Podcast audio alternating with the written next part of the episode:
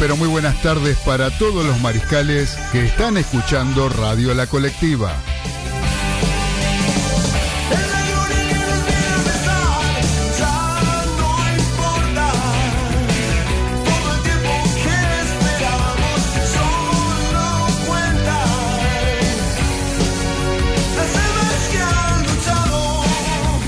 Les damos la bienvenida a una nueva emisión de Los Delirios del Mariscal, un espacio donde encontrarán la mejor opinión del acontecer deportivo y todo el rock argentino.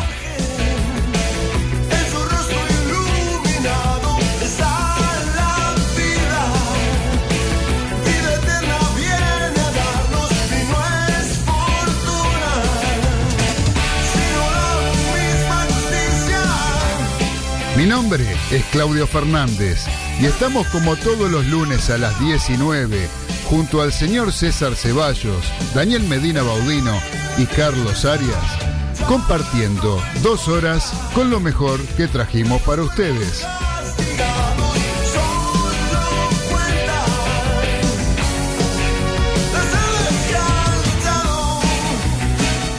Siempre a través de Radio La Colectiva FM 102.5, transmitiendo desde el barrio de La Paternal, Ciudad Autónoma de Buenos Aires, ciudad capital de la República Argentina.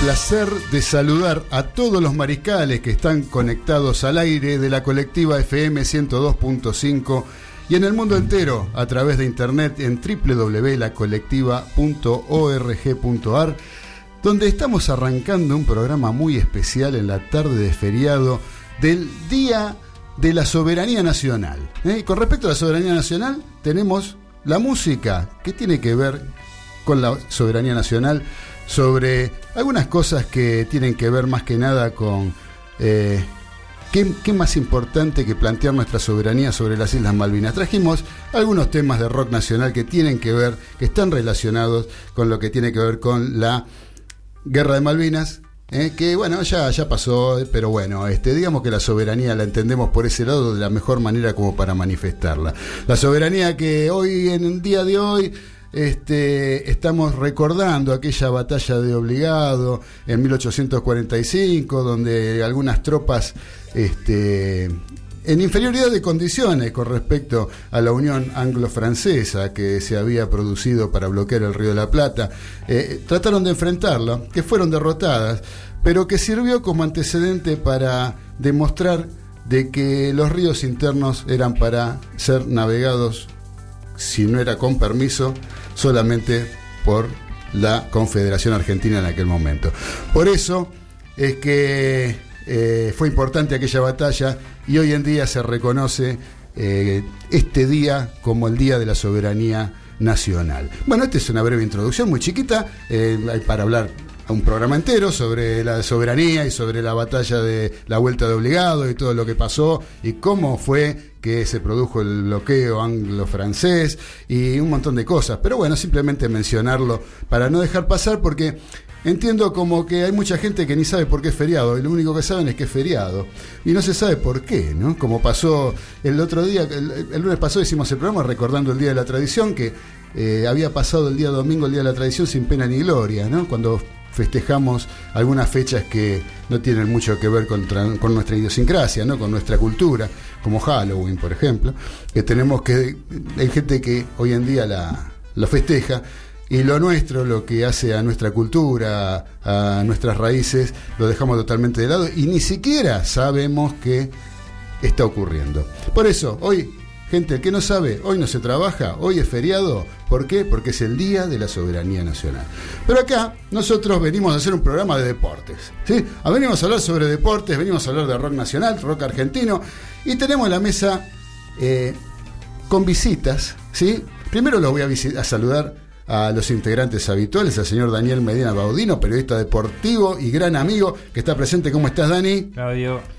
¿Todo bien? Carlos, todo bien, por suerte sí. Hoy con, con, visitas, ¿eh? Con visitas. Visitas eh, fuertes visitas. Sí, fuertes visitas, no, no, no es cualquier visita. Una visita importante, muy, muy, más que importante. Estuve sorprendido al principio, pero. Estás, estás, medio como en otro mundo, no te lo esperaba vos esta, sí, ¿eh? no fue el golpe de la semana pasada, ¿verdad? Ah, tenés razón, el golpe te dejó medio tarumba. bueno, listo. Así que, este, y lo saludo también al señor Carlitos Arias. ¿Cómo estás, Carlitos? Hola, muy bien. A todos, saludos mariscales. Estamos acá con las visitas. Va a ser un, un programa muy, muy lindo. ¿eh? Ya lo creo, ya lo creo, Carlitos. Te veo un poquito nervioso, me parece que ustedes faltan, faltan unos días para el sábado, quédate tranquilo. ¿Eh? Yo te... no, entro, no, no, entro, en mí, no entro en mí. Eh, sí, se te nota, falta, se te nota. Falta, falta se te nota, pero falta unos días, tranquilízate, no empecemos con la, no empecemos con los ansiolíticos. Me voy para estar más cerca, me voy a Chile el miércoles. Ah, bueno, bueno, eh, qué lástima que no te tocó, que te cambiaron la sede, ¿no? Para el partido de la final. Pero bueno, no pegás una, hermano, vos qué vas a hacer.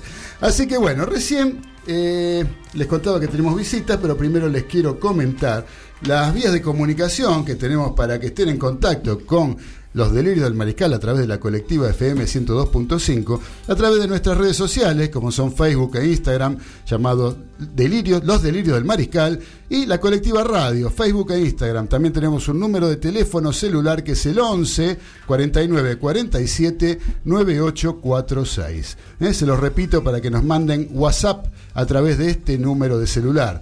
Es el 11 49 47 9846.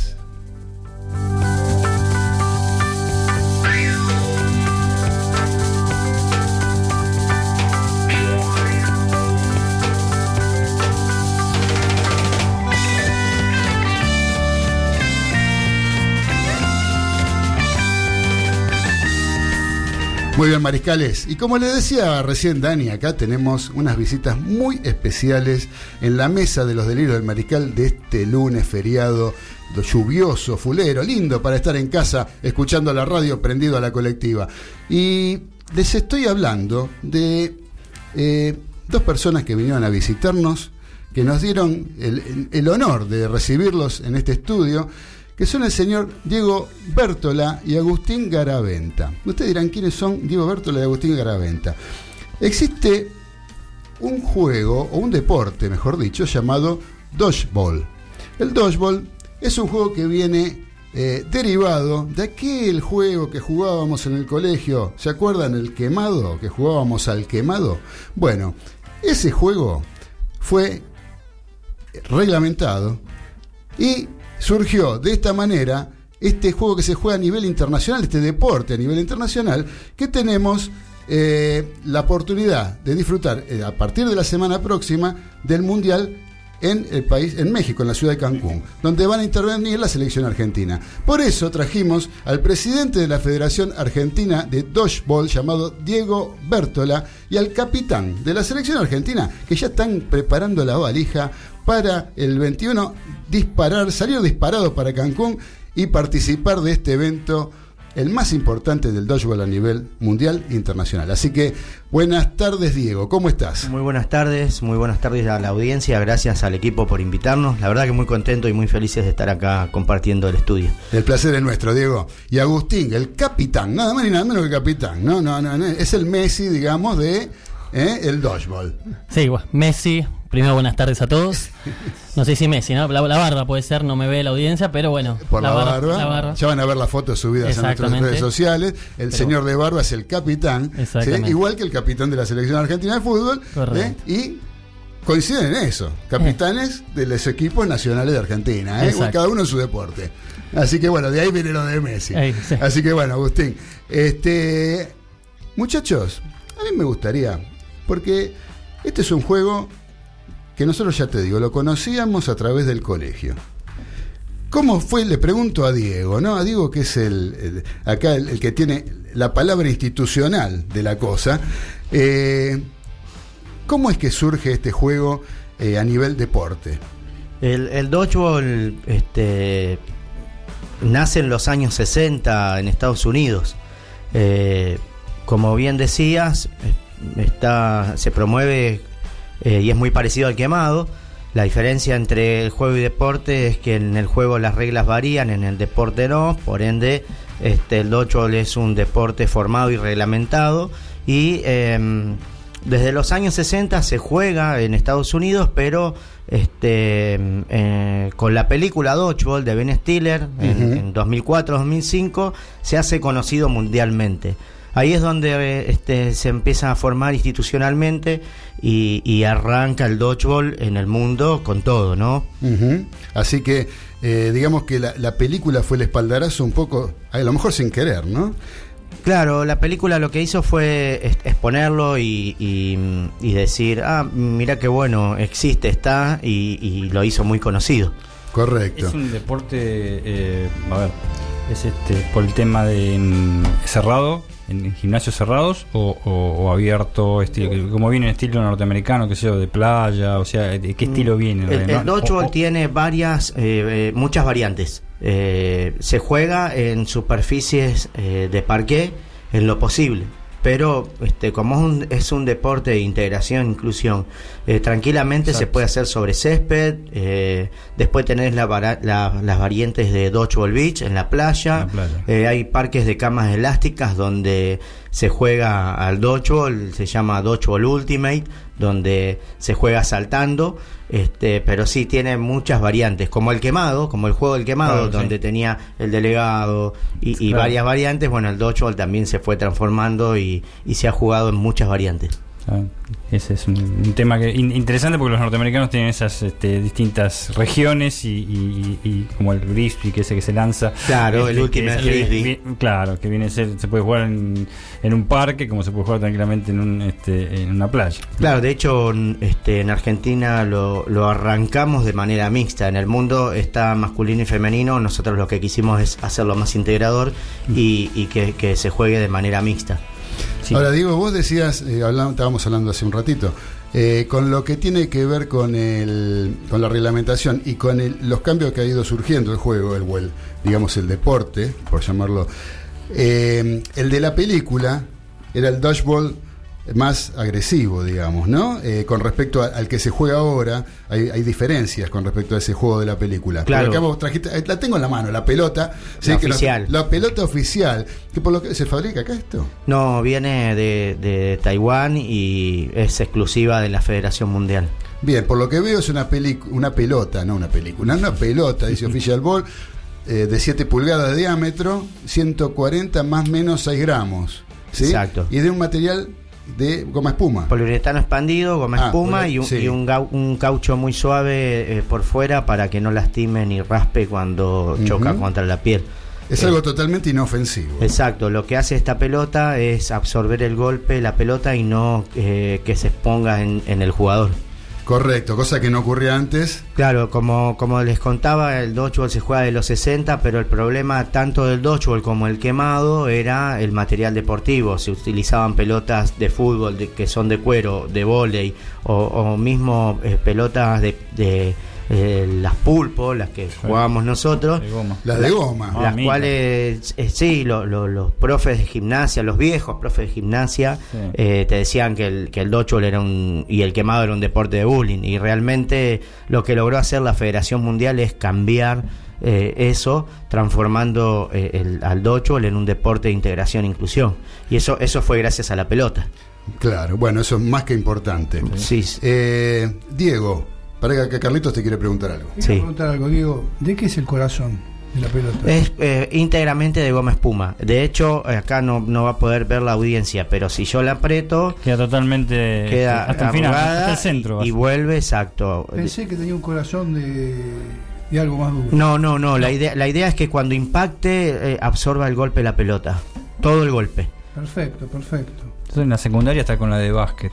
Claro, también. grande, ¿eh? Bueno, la de la película es una película grande, muy parecida a la de básquet y más dura, que, Claro. que es- es- Diego, para después le- darle paso a la palabra de Agustín, que tengo algunas, tengo, tengo tantas cosas a preguntar. Pero Diego, quería saber, en la Argentina, ¿cómo fue que empezó, cómo fue que eh, arrancaron con la idea del dodgeball en la Argentina? Aparte de la película, supongo que habrá tenido que ver, pero yo sé que vos tenés mucho que ver con que hoy en día se juegue este juego en la Argentina. Sí, realmente nunca nos hubiésemos imaginado que, hayamos llegado a- hasta, donde estamos. Eh, yo soy presidente de un pequeño club de barrio llamado Viejos Muchachos de Newell, donde un miembro de la comisión directiva, Norberto Beto, eh, vino con la propuesta de hacer este deporte. Él estaba estudiando en el profesorado y me dijo, mirá qué bueno, haciendo un trabajo práctico, eh, vi esto y realmente se puede em, hacer acá en el club. Obviamente a las propuestas deportivas, un dirigente, ¿qué va a decir? Obvio, hacelo. Eh, por ende, arrancó eh, junto con algunos chicos em, y, y realmente fue un éxito, realmente fue un éxito. ¿De qué año me porque- estás hablando, Diego? Y 2015, 2016 arrancaron. Ah, muy, no hace tanto No, tiempo. no, no, no hace mucho. Eh, de hecho, mm, estuvimos mucho tiempo intentando este, oficializarlo y, y nos costó bastante. Este, logramos, por suerte, contactar a la Federación Mundial, la cual nos pasó el reglamento, nos donó pelotas y nos dio una mano porque realmente eh, acá en el país eh, no solamente el dodgeball, sino todos los deportes alternativos tienen un, un gran problema que es la promoción y difusión. No hay, no hay ayuda absolutamente en nada. Entonces se, se nos hizo muy difícil. Digamos que forma parte de lo que se consideran deportes alternativos. Claro.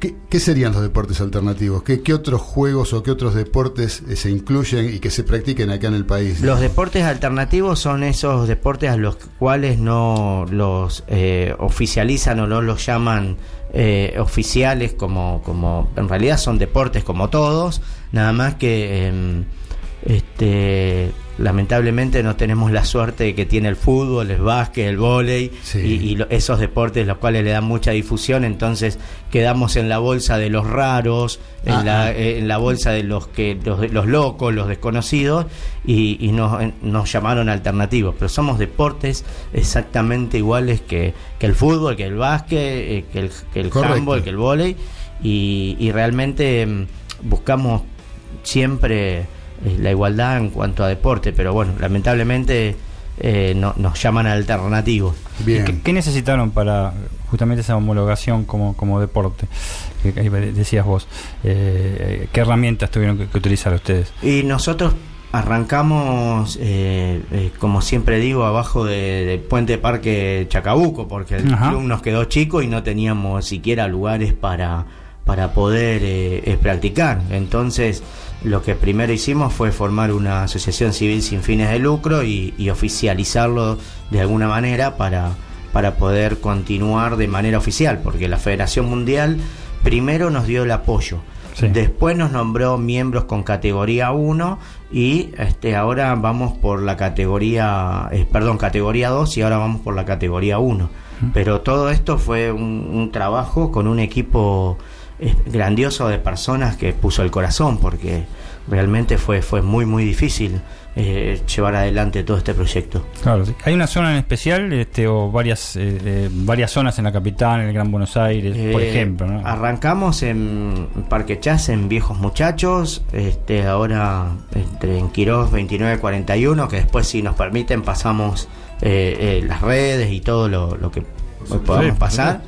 Eh, pero de ahí expandimos a varias provincias de Argentina, Córdoba ya tiene más de 10 equipos y es una provincia donde está muy desarrollada con el deporte. Hace poquito estuvimos en la Universidad de Catuna donde este lo declararon de interés universitario. Este, a principio de año, eh, perdón, en mayo fuimos declarados de interés cultural, social y deportivo por la legislatura porteña y mm, seguimos este, junto a La Rioja, a Salta, San Luis, eh, San Juan, no me quiero olvidar ninguna provincia porque después me van a decir a mí- a Bueno, nosotros, pa- puede pasar. Santa Cruz, Santa Cruz. no nos nombraron.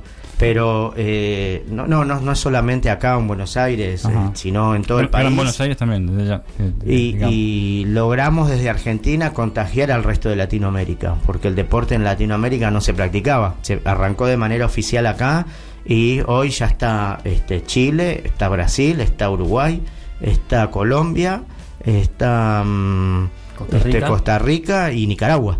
Eh, así que fue un impulso gigantesco el que dimos, no solo en Argentina, sino en, en- en Sudamérica. En América del Norte ya está desarrollado, digamos México, obviamente Claro, Estados Unidos, Arrancó Cana- en Canadá, Estados. Unidos, Canadá, que es potencia. Nosotros tenemos las potencias que son Estados Unidos, Canadá, Malasia y Malasia. eh, Australia. Australia. Esas son las cuatro potencias del Dodgeball. Te quiero preguntar algo, digo. Sí. ¿Están federados ustedes? Nosotros arrancamos eh, con una asociación civil sin fines de lucro y eh, vamos, estamos trabajando primero para que nos acepten y después sí para arrancar. Trabajamos junto a la Federación de eh, Mundial. Claro, pero como Federación Argentina no. No, estamos trabajando para, para poder Es formar. importante lograr eso. Sí, sí, la idea es eh, paso a paso no Sí, sí, es no, poder, poder federarlo. Sí, sí, es nuestro sueño. Desde ya, desde ya. Muy bien. Pero bueno, teniendo en cuenta el no hace tantos tiempo que se son está cuatro- jugando. cuatro años, son cuatro años. años. que la verdad este, el progreso que han tenido y cómo se ha ido difundiendo a través del país, la verdad que es maravilloso que en tan poco tiempo haya pegado tan bien y tanto, ¿no? Eh, lo, lo lindo de este deporte que es un deporte donde la primera regla es la honestidad deportiva. Por ende, este, no solamente acá, sino en el mundo, las personas que lo practican eh, realmente son de una calidad humana estupenda. Y lo que priorizamos nosotros es la calidad humana de las personas. Eso es genial. Uno que viene del rugby eh, eh, le han inculcado mucho esas cosas, ese tipo de cosas y realmente son este son importantes, ¿no? O sea, son importantes en la formación, sobre todo en la formación de los chicos, ¿no? Eh, que son cosas que la van a replicar en el resto de su vida. Uno lo que aprende en el club este, termina después formando parte de lo que es la personalidad de las personas en- a, través del tiempo, ¿no? Así que bueno, vos sabés que tenemos mensajes de dónde, vos decías que la este, esto había nacido en Estados Unidos, bueno, tenemos un mensaje de Estados Unidos. Como El señor Robert de, de Long Island, del estado de Nueva York, nos está escribiendo, nos dice, hola muchachos, antes que empiecen el programa, ya me escribió de antes, ¿no? Dice, va a estar muy interesante, quiero mandarles un abrazo, directamente del quiropráctico. Quiropráctico, ¿sabes por qué? Se pegó un palo con el auto, tuvo un accidente grave, Robert. Pa, ¿Cuándo? Eh, hace unos días y ahora se está haciendo ahí, está con el quiropráctico, mira, ahí está la foto, mira, mira cómo está. Uh. Robert. está peor que tu Oh. oreja. Peor Dani. que mi oreja. Mira que tu oreja está grave, ¿eh? pero me No, ya parece está que bien, ya, lo mío ya está. ¿Ya está bien? Ya está, sí, Bueno. Es un ardid. Así que bueno, y después no, es que nos saluda también es Emilia, ¿sí? Este, Emilia de la colectiva, acá que está escuchando también y nos manda un, un abrazo y un beso. Un beso para ella también. Y un gran abrazo para Robert desde Sí. Long Island. Eh, ¿Sabes qué tengo acá para que lo encuentre? ¿no? Porque tengo un, este, un mensaje de un profe de educación física, ¿sí? el señor Germán Malaina, que es un gran amigo, y está diciendo alguna cosa que tiene que ver con esto que tiene que ver con el deporte que ustedes practican.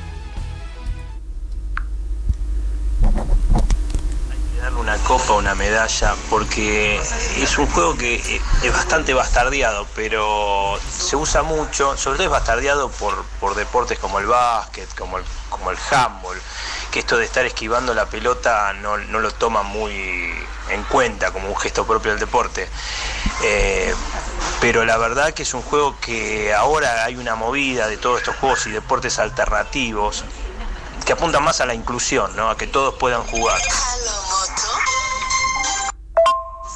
Hay una profesora, yo hice un curso de juegos y deportes alternativos eh, que están muy buenos y lo que tienen es este, transferencias hacia otros deportes. Si le pones otra mirada, por ejemplo, el Ultimate Frisbee, el, el Touchball, eh, juegos de ring tenis, el, barú, eh, están, todas- están buenos porque tienen adaptaciones, lo puede jugar cualquiera y se pueden incluir nenas y varones. Hay una profesora, ¿no? Muy bien, así que esa es la palabra de nuestro amigo el mariscal, Germán Malaina. Malaina, sí. Germán, un gran amigo eh, que nos está dando su opinión sobre los deportes alternativos en general, que era un poco lo que hablábamos antes, ¿no? Che, Agustín, vos te quedaste Sí. afuera. Yo te quiero preguntar, antes de ir a la pausa. Lo que quieras. ¿eh? A mí me gustaría que después de la pausa, vamos a hacer así, después de la pausa, empecemos eh, charlando con vos un poquito sobre la cuestión reglamentaria, cuántos jugadores juegan eh, por bando, este, todo lo que tiene que ver con el juego en sí. ¿eh? Vos que Buenísimo. sos el capitán, nada más ni nada menos que el capitán de la selección argentina que está viajando a Cancún para competir en el Campeonato Mundial de la Disciplina. ¿eh? Así que bueno, mientras tanto, vamos a pedirle a, a Liana, porque no la nombré hoy, a Liana la tenemos en la operación Tenga. No, me dice así con cara de tristeza. Estaba resignada. Está resignada, pobre Liana Rodríguez. Beso, Liana, perdóname que no te saludé. Pero la tenemos a Liana eh, en la operación técnica que se vino hoy, este, aunque sea feriado. Liana presente, operando atrás del vidrio y saludando siempre con su simpatía. Así que ahora vamos a escuchar eh, un tema musical, porque dijimos que traíamos cosas que tenían que ver sobre todo que han sido inspiradas en la guerra de Malvinas por aquello de la soberanía, dijimos al principio. Eh, vamos a escuchar un tema de, en realidad compuesto, y lo dieron a conocer los redondos, ¿sí? Patricio Rey, su redondito de ricota, que se llama Vencedores Vencidos, pero lo vamos a hacer con una versión que a mí realmente me gustó y mucho. Es de un uruguayo, ¿sí? se llama Tabaré Cardoso, que es uno de los eh, fundadores de la Murga Agarrate Catalina, junto con su hermano. Eh, los hermanos Cardoso fundaron Agarrate Catalina. Y junto con la, con la Murga hicieron una versión de Vencedores Vencidos que realmente a mí me encanta. Por eso lo trajimos y porque en realidad esto de la, de la soberanía surgió por el sitio de Montevideo también, ¿no? El sitio de Montevideo fue el que generó el bloqueo anglo-francés. Eh, por lo tanto, eh, digamos que tiene que ver con Uruguay, con la murga uruguaya que a mí me encanta y también que esta tarde jugó Argentina y Uruguay, ¿no? Sí, no- Eh, no jugó- pudieron, no pudieron. Fue, fue 2 a 2. Pero bueno, por eso, Liana, vamos a escuchar a Tabaré Cardoso y esta versión de Vencedores Vencidos. Dale.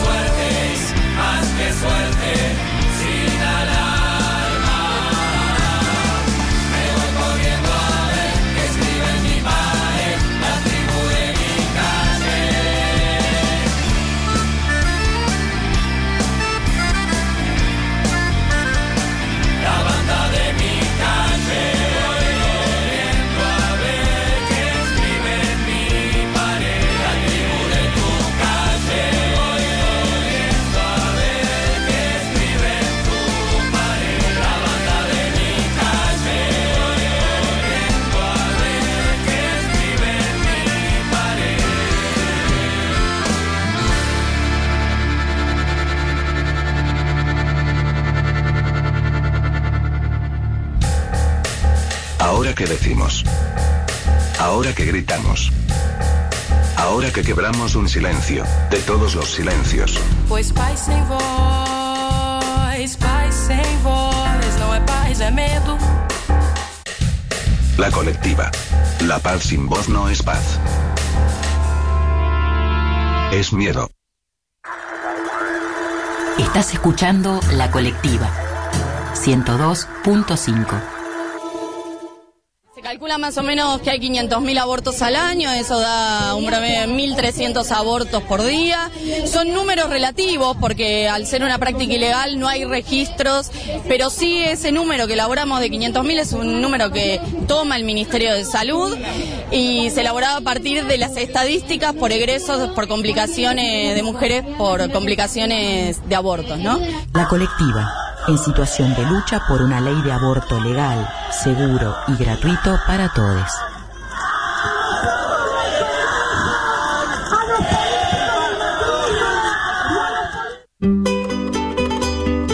Encuentro Insólito, un encuentro radiofónico nacido hace más de 24 años en Río Gallegos, sigue hoy por la colectiva con la mirada insólita del mundo que nos rodea, con música insólita, comentarios insólitos y como no queda otra, también va algo en serio.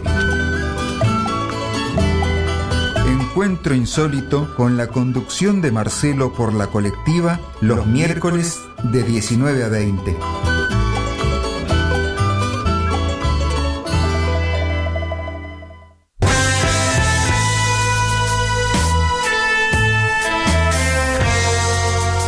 Los delirios del mariscal, a través de Radio La Colectiva FM 102.5.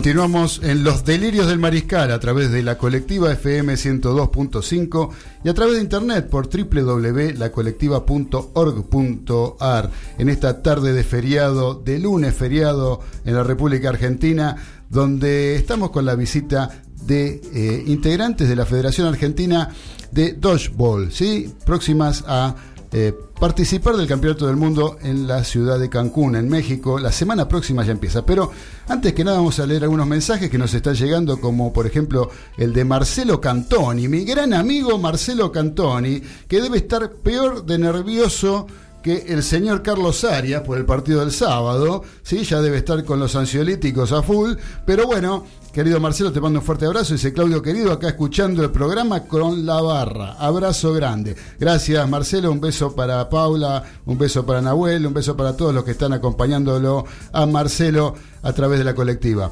Mónica de Balvanera, que no podía faltar, podía faltar. dice, hola chicos, muy interesante el programa de hoy, qué lindo deporte el quemado. Dice, lo jugaba en el colegio, me trae recuerdos, me gusta que se siga practicando. Saludos a todos ustedes. Muchas gracias. Gracias a Mónica de Balvanera, un beso grande para vos. Y tenemos uno de audio que Sí, llegó de- sí. del exterior, creo que es este también. El audio es de los- de- del exterior, ¿no? A ver, vamos a escucharlo.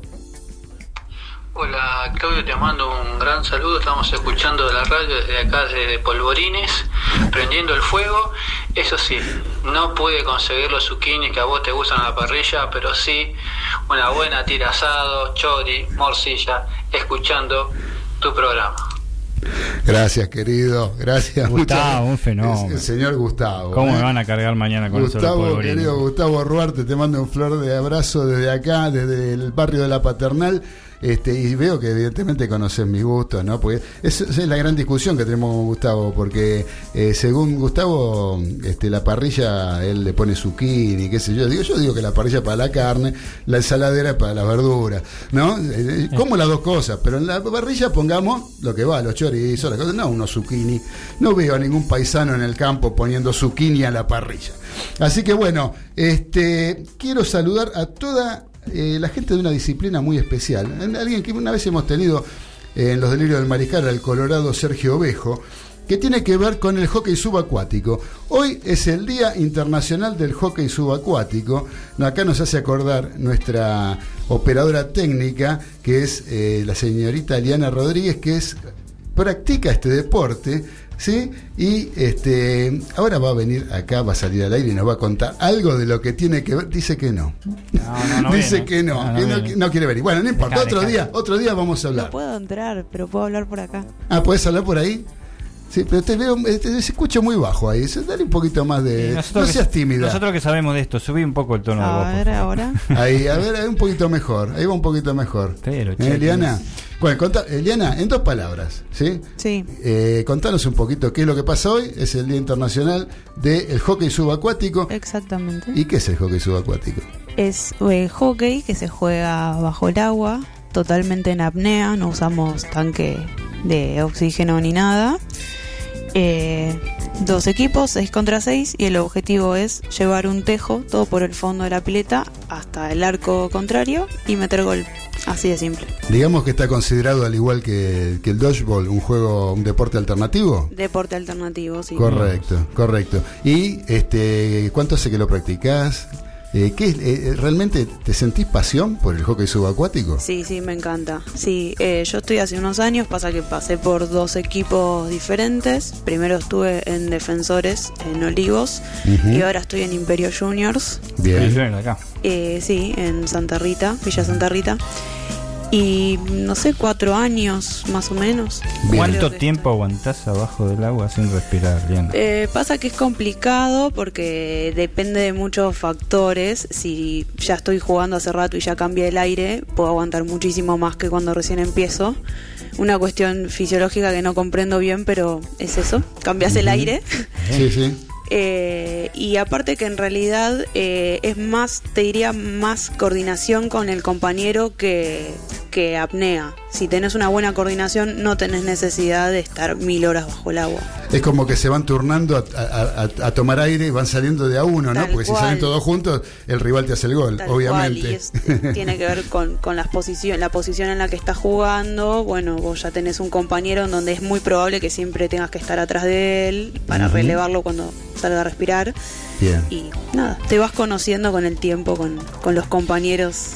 Sería un juego de estrategia. Sí, tiene mucho, tiene de, de todo, mucho de estrategia, también mucho de, de estado físico, bueno, apnea, Técnica. velocidad, claro, técnica de manejo de tejo, con mucho movimiento de muñeca. Un Y- tejo de bronce muy pesado, eh, Es me de acuerdo. plomo muy pesado, Sí, que está totalmente en el fondo. en el fondo por el- de- se desliza por el fondo de la pileta. Sí. Y bueno, Imperio Junior, ¿cómo está Imperio Junior en eh, el hockey subacuático? ¿Cómo está posicionado tu equipo, tu club? Eh, bastante bien. En el último, mm, hace poco hubo un torneo que en realidad era mm, no era un torneo oficial de la asociación, sino más bien un torneo mm, amistoso que se Ajá. hizo en, un, en el club Versalles, que está cerca de Vélez. Ahí se hizo un 3 versus 3. Eh, presentamos, al menos las mujeres, presentamos tres equipos, porque nos daba el número para hacer tres equipos de mujeres, de los cuales dos eh, salieron primero y segundo puesto. Excelente, excelente, bien. muy Muy bien. bien. Bueno, muchas gracias, querida. Eliana. Felicidades por el día del hockey subacuático. Sé que tenemos un mensaje de el señor eh, Jimi Hendrix. Jimi Hendrix de Barracas. De Barracas. Sí, por eso yo le voy a pedir, para este señor que dice, "Bien, buenísima la versión del tema de los redondos. Buenas tardes, mariscales. Te pido, Eliana, si nos pones ese tema que yo te marqué hoy cuando llegué, ¿eh? ponle un- un poquito, un poquito nada más, para que lo escuche el señor Guille Cabral. Pero entonces cambiamos a guitarra.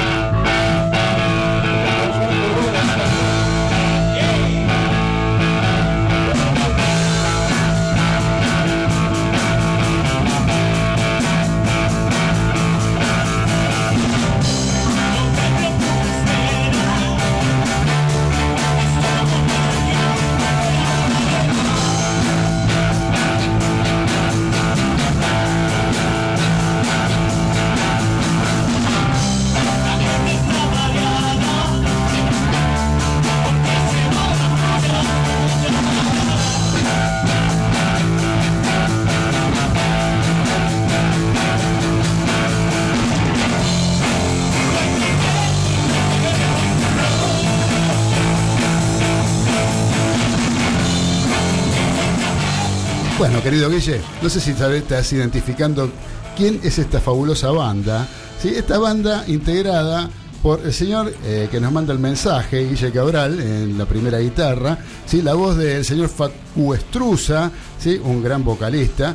La batería, señor Toti Fernández, una persona de mi conocimiento, doy fe, diría algún escribano, porque es mi hijo, ¿sí? Está tocando también el señor Maxi Candal, gran guitarrista también, estudiado en conservatorios, y en el bajo, un servicial. ¿Quién les habla? El negro Fernández, ahí prendido, tocando un temita de polifemo, suéltate rock and roll, ahí haciendo un poquito, este, curtiendo un poquito en la sala de ensayo. Así que bueno, espero, Guille, que te guste. Este. El señor Osvaldo Pane dice, hola negro, qué grande el ruso Lebón, aguante Polifemo.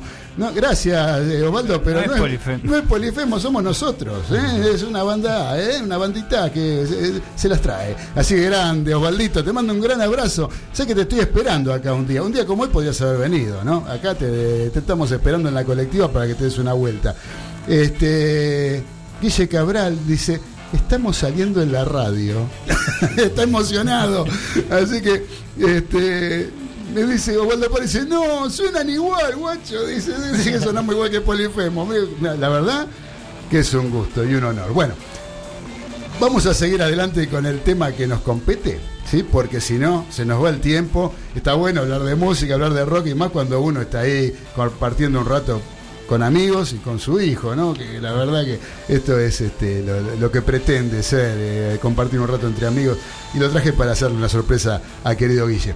Este, les decía que estamos con la gente del Dodgeball. Sí, estamos con el señor Diego Bertola, que es el presidente de la Federación Argentina de Dodgeball, y también con el capitán de la selección argentina, el señor Agustín Garaventa, que es el que va a tener la responsabilidad de capitanear el equipo en el próximo Mundial que se va a llevar a cabo a partir del 26 de noviembre en la ciudad de Cancún, en México. Así que, Agustín, me gustaría empezar a conversar con vos del juego en sí y empezar a que eh, la gente se vaya enterando un poquito de qué se trata esto del dodgeball. Eh, sabemos que es un desprendimiento de, o es la reglamentación del viejo juego del quemado, ¿sí? Eh, eh, se reglamenta, entonces pasa a ser un deporte, todo el mundo tiene que jugar por esas reglas. Sí, sí. Contame un poquito. ¿Cuántos jugadores por bando? ¿Qué dimensiones tiene la cancha? ¿Qué puestos hay? ¿Eh? A ver, contame un poquito cómo se estructura un equipo de dodgeball. Buenísimo. Bueno, un equipo de dodgeball consta de seis jugadores. Bien. Eh, las posiciones normalmente se nombran del 1 al 6. Sí. No hay puesto fijo. Cada uno puede ir variando. En el momento del juego puede ir a cualquier posición. No es que están marcada una posición y tenés que cumplirla, como por ejemplo defensor, delantero, no, no hay. Bueno, eh, son seis pelotas. Sí. Normalmente en el colegio jugábamos con una, con dos, pero bueno, acá son seis pelotas. En el cual. eh, Una por jugador. no. Ah. Eh, el, el principio del juego hay tres las seis pelotas en la mitad de cancha y cada equipo tiene que ir a buscar tres pelotas. Bien. La cancha es una cancha de volei, Ajá. eh, las medidas de una cancha de volei, eh, 18 por 9, Ujú. la línea central y la línea de 3 metros. Bien. Eh, la línea de 3 metros se utiliza en un momento solo, que es en esta salida, en ir a buscar las pelotas, que para poder atacar al otro equipo cuando eh, recogemos las pelotas, tiene que pasar esa línea de 3 metros, que es el único momento en que se eh, usa esa línea de 3 metros. Después uno puede lanzar la pelota desde cualquier lado. Correcto. Te- mientras esté dentro de los límites de la cancha de vole de 18 por 9, desde tu campo, Exacto, yo puedo lanzar en cualquier momento la pelota tratando de impactar en el otro. eso, eso quería llegar. Eh, ¿Cómo es este, quién gana? O digamos, o cómo es un gol, quién es el que Perfecto. gana. Eh, se gana. Gol por llamarlo de una manera, ¿no? Sí, No- no creo que normalmente llame- uno le dice anotación, gol. Claro, lo llamamos un game. Ah, un Exacto. game. Ah, correcto. Cuando gana uno un game, Sí, es cuando quemamos al- la totalidad del otro equipo. bien. Cuando quemamos a los 6, se suma un punto y se vuelve a iniciar 6 contra 6. Cada vez que quemas a un rival, sale de la cancha. Exactamente. Ah, bien, bien, bien. Ese bien, rival bien. sale y se sienta en un banco, no puede par- seguir participando del juego, salvo que haya un catch. Catch que es como una atrapada. Ajá. Si yo, a mí me lanza un contrincante y yo la atrapo, Sin que te pique en el piso. sin que pique en el piso, eh, quemo al jugador que lanza Bien. Y si yo tengo un compañero fuera, vuelve a ingresar por orden de salida. Ah, eso te iba a preguntar. Sí. ¿Lo elegís vos? No. No. Ah. Si el que salió primero entra. Ajá. Si hacemos otro cache y otro afuera, ese puede entrar. Bien. Eh, quemar el. eh, ¿Cómo se quema el otro? En cualquier parte del cuerpo, cualquier extensión del cuerpo también vale. O sea, si yo tengo, bueno, en este caso la barba, Sí. muy larga y la pelota me roza la barba, yo estoy quemado. Bien. Cordones del pie, quemado. Pantalón holgado, quemado. Cualquier extensión del cuerpo. Grandes discusiones se deben armar porque me tocó, no me tocó, me rozó, Bueno, no me por rozó. eso la ¿no? primera ley del deporte es la honestidad, Honestidad. deportiva. Correcto. Claro. Vos sentís el roce y salís Si, solo. si se entra el roce, levantas la mano y te retiras. Igualmente hay seis, ar- seis árbitros. Seis Exacto. árbitros. Seis árbitros. Uno por cada esquina y dos en el medio. Bar no, bar no hay todavía. Por ahora no. Fuera, Por más fuera el bar. Por ahora para, son- para- para después. Por ahora son honestos los muchachos. Me parece muy ¿Cuánto- bien. ¿De cuántos games este, estamos hablando para ganar El- partido? hay no, tiempo. Para finalizar. Hay dos tiempos de 20 minutos. Ajá. Eh, una vez que se acaba eh, el primer tiempo, que son 20 minutos, hay una muerte súbita. ¿Cómo es la muerte súbita? Son con los jugadores que están dentro de la cancha. Se quedan 2 y 4, se, hace, se para el tiempo a los 20, Sí. se corta y se hace hasta que termina esta muerte súbita, que se quedarían 2 y 4, se hace hasta que termina ese game, ese- esa muerte súbita, y se suma un punto para el que gana. Hay una pequeña diferencia entre la muerte súbita y los 20 minutos de, del- de los tiempos. Los comunes. En los tiempos se puede bloquear con la pelota. Es como un bloqueo. O sea, yo puedo utilizar la pelota. Si a mí me lanzan y yo con la pelota la bloqueo, no estoy quemado. Es como un escudo. No, no entendí, no Eh, entendí que muy te bien eso tiran del y- bloqueo. Eh, por ejemplo, si yo tengo una pelota en la mano, Sí. ¿no? Viene el otro equipo a atacarme hasta la mitad de cancha y me van a lanzar. Si me lanzan la pelota y a mí me pegan la pelota y se va para otro lado, yo no estoy quemado. Ah, usás tu pe- la pelota que vos tenés en tu poder. Para defenderte. Te sirve como escudo. Como escudo. Es, exactamente. clarísimo. Lo que pasa en la muerte súbita que ese escudo no existe. Si a mí me pegan la pelota, Te estoy quemado. Estás quemado. Te pegan al cuerpo. Es como si fuera una extensión del cuerpo solamente en esta muerte súbita. Eh, con- no se juega con red. No se juega con red. No, no, no. Y otra cosa. Sí. ¿Cómo se grita el tanto? Eh, ¿Cómo te dicen que estás quemado? No, no, no, no. ¿Cómo se festeja? ¿Cómo Ah. se festeja? Sí, que se festeja. Eh, en realidad no se festeja. Cuando quemaste al otro no se festeja porque hay poco tiempo entre que te dieron el punto y volver a empezar. No, no, no, no, pero eh, el hincha está en la, en la grada. Ah, sí, ese, sí.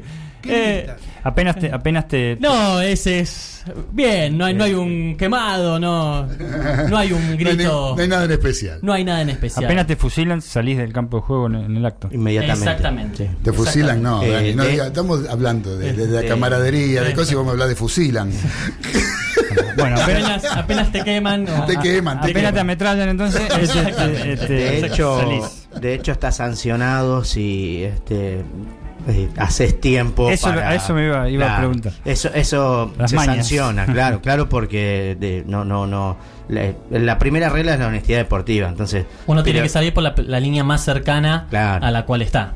Está bien. O sea, no puede cruzar toda la cancha para salir. Si no levantás la mano, hay Sí. un referí, como hay seis referí, me dijeron ustedes, este, lo percibe y te hace retirar. eh, Exactamente. seguramente. No te sancionan por eso, por no levantar. Estoy preguntando por, eh, por no levantar la mano, digo. Eh, no, lo que se sanciona es eh, la deshonestidad, es decir, es que te haya rozado y te hayas dado cuenta y no salís, eso sí se sanciona. Pero si este, vos te diste cuenta y estás saliendo, no, no hay ningún problema. Está bien. Pero bueno, después eh, otras reglas, eh, bueno, esto hablamos de deporte integrador porque pueden jugar cualquier tipo de persona, bajito, alto, grandote, em, eh, flaco, Flaco, gordo, lo que rápido, sea. lento, lo que sea, porque hay muchas formas dentro del deporte de, de participar. Porque vos podés lanzar, lanzar muy fuerte, podés esto de, de atrapar la pelota, que es importante, que eh, no es fácil, pero hay muchas personas que tienen la verdad una ductilidad para atrapar la pelota increíble. Eh, los que esquivan, Eh, que es súper importante, por algo se llama dodgeball. Entonces, eh, claro, Eh, esquive. esquive, Claro. esquive. ¿Te podés tirar al suelo? Todo lo saltar, Sí. esquivar al suelo eh, es lo que para esquivar lo que vos Lo- quieras. lo que vos Eh, tienen hay personas que tienen que ser rápidas para ir a buscar esta pelota al principio, que es muy importante esto de la, de la salida para poder quemar al otro al otro rápido. O sea, pueden jugar todos porque es eso lo, lo bueno de este deporte que cualquiera que, que quiera jugar puede hacerlo porque se necesitan muchas variables. Correcto, hay, hay, hay puesto para todos, digamos. Hay- todos este, tienen alguna virtud que puede ser explotada para el juego. Exactamente, eso es lo bueno. Y Agustín, decime, y Sí. todo, eh, todo sea dentro de la cancha, digamos, todo dentro de los límites de la cancha. ¿Qué pasa si a mí me arrojan la pelota y yo por esquivarlo me voy afuera de la cancha y la esquivo? ¿Retornás? O- No, Ah, estás ¿no? out. Estás out. Ah, mira vos. Bien. Exactamente, ¿Y, cuál- exactamente. y- y eso cómo se considera? ¿Pisando la línea como en el básquet? Ya ¿O- pisar la línea es out. Bien. Pisar la línea. La Bien. única línea que puedes pisar es la del centro, pero al principio. En la, esta la la partida. Ajá. eh, es la única momento que puedes pisar la línea.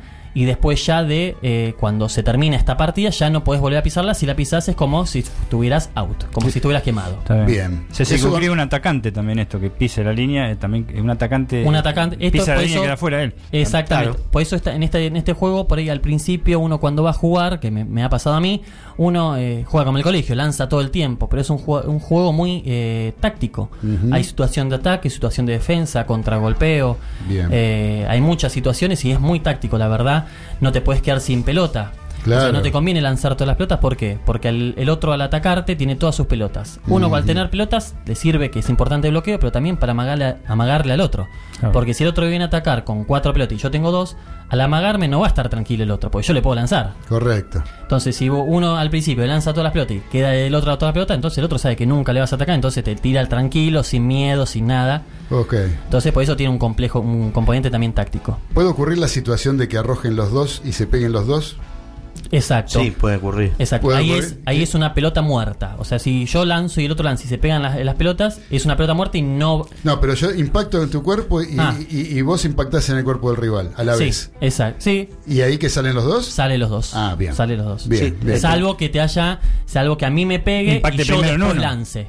Ah, Claro. ok. Ahí está, Exacto. Tiene que ser simultáneamente. Tiene que ser simultáneo. O la, que, o la otra pelota esté viajando en el aire y mientras esté viajando yo lanzo. Ahí no me impactó antes que yo se salga la pelota de mi mano. Entiendo. Es brava esa. Tengamos en cuenta que eh, a nivel competitivo, como en el mundial, el que tiene mayoría de pelotas está obligado a tirar dentro de los 10 segundos. Por eso le explicaba Bien. lo de las estrategias. Muy bien. Exactamente. muy Ahí bien. El conteo no es que lanza cualquiera. O sea, eh, hay reglas que indican. Lan, está obligado a lanzar en 10 segundos quien tiene más pelotas. Bien. Si hay igualdad, cantidad, igualdad de cantidad de pelotas de cada lado, lanza el que tiene más jugadores. Y si hay igualdad de pelotas e igualdad de jugadores, lanza quien no haya tenido el último conteo. O sea, Hay, hay- hay- Hay varias prioridades. cosas que. hay varias prioridades. hay varias prioridades. Agustín, Sí. eso cuanto al reglamento y a la Sí. forma de jugar y a las tácticas. Eh, contame un poquito cómo, cómo es la vida de un jugador de dodgeball en la Argentina. O sea, Sí, es un sí. juego completamente amateur, se seca la frente Diego acá, como diciendo que hay que remarla y de lo lindo. Sí, sí, sí. Ustedes se entrenan, eh, entrenan en el club, cuántas veces entrenan por semana. Eh, si formás parte de la selección, eso se- te, te exige a un nivel aún mayor todavía de entrenamiento, supongo. ¿Cómo es todo ese movimiento? Perfecto. Eh, la verdad que No hay Eh, apoyo alguno, supongo. No, no hay, eh, más allá de la federación nuestra, eh, que la verdad nos apoya bastante y siempre está con, con nosotros, Sí. eh, es, es bastante sacrificada porque muchos estudian, muchos trabajan, Correcto. hay, hay chicos que también juegan, que están estudiando en, en- en el secundario y eh, jugadores de, de- de 17 hasta 33, que bueno, yo soy el más grande. Eh, pero bueno, sí, eh, entrenamos tres veces por semana. Eh, la verdad que le ponemos mucho, mucho esmero y mucho, mucho esfuerzo a, a esto para poder lograr en este mundial lo- el, mayor objetivo. Llegar lo más lejos posible. exactamente, puede hacer un papel digno y la verdad puede defender. Competir, ir a competir Exactamente. seriamente. Como en muchos deportes no, no hay ayuda ni estatal ni privada. Por, por lo tanto, lo que hacemos es con, con la colaboración de los padres, de los vecinos, de los amigos, alguna peña, alguna rifa. Pero los chicos, este, los jugadores tienen que pagarse sus propios pasajes, la indumentaria. Ahora, para, por Este, ejemplo, para ir al mundial. Exactamente, sí, sí, sí, sí. ¿Se pagan todos ustedes ahora para ir al mundial? Todo, absolutamente todo. Tenemos eh, este grandes grandes personas que co- como lo Sport donde nos hace la ropa al costo, entonces se nos hace más accesible, pero realmente es muy difícil eh, sostenerlo porque depende solo de nosotros, como como tanto el dodgeball como todos los deportes eh, alternativos. Alternativos. Exacto. Y sí. este, esta es para los dos, si Sí. quieren, este, cualquiera de los dos. ¿A qué va el dodgeball? O sea, ¿qué, qué, les parece a ustedes a cómo- va en Argentina? ¿A dónde va el- el dodgeball? Lo lindo que tiene este deporte es que este, podés hacerlo de manera recreativa, competitiva o de alta competencia. Entonces eso abre un abanico de posibilidades que no todos los deportes los dan. No solamente eh, jugarlo de manera mixta, sino también es que si querés venir a jugar a un deporte que querés descontracturar, querés desestresarte y querés sentirte bien, lo puedes hacer de manera re- recreativa sin que te obliguen a competir Claro. en una liga o en un torneo. Y si realmente te interesas y formás tu equipo, podés participar de esos torneos y ligas. Y si te emociona aún más, podés ser parte de la selección. Lo importante de esto es que la exigencia en cada tramo es diferente. No se le exige a la persona que viene a hacerlo recreativo, Recreativo. como al que viene eh, para hacer alta competencia. Este. eh, Sí, también hay muchos chicos que están jugando, hay varias chicas de la selección femenina que ayudan con, con el tema de los chicos, que la verdad que hay un, un montón de, de niños de jugando niños, y niños, sí. niños, niñas, y la verdad que es, eh, es lindo verlos y, lo que el deporte les enseña, ¿no? Porque Claro. Sí. se ayudan, es un deporte colaborativo también, porque uno con la pelota, esto de hablar de bloqueo, protege al otro, esto es, no en, no en todos los deportes uno tiene que proteger al otro. eh, o Sí, ayudarlo. evidentemente están en expansión, no hay ninguna duda. Eh, ¿Ambos practicaron algún otro deporte antes de los cuatro años o venían haciendo el quemado antes de los cuatro años, perdón, los cuatro años para atrás, de que empieza cada uno de los cuatro años de edad? Eh, ¿O este, venían haciendo el quemado ya desde antes? De- No, no, yo realmente. El quemado, perdón, el- El, dodgeball. no. Yo eh, sí eh, tenía una vida deportiva, pero después, una vez que te transformás en dirigente, eh, queda un poco al costado y tenés que hacerte cargo de los problemas. Yo, por mi parte, todos. Eh, Todos. Fútbol, básquetbol, y tenis, bádel. Yo amo el deporte y es... Y encontraste acá.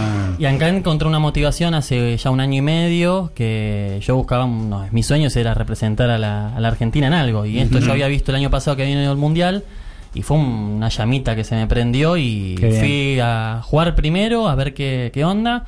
Y después, la verdad que lo del grupo humano que hay ahí es genial y me hicieron sentir... El tema es en- sentirse bien y, y Exactamente, representar al país. Me encantó, algo- la verdad que es un lindo... Eh, ¿Qué es, eh, es en zonas este, el mundial?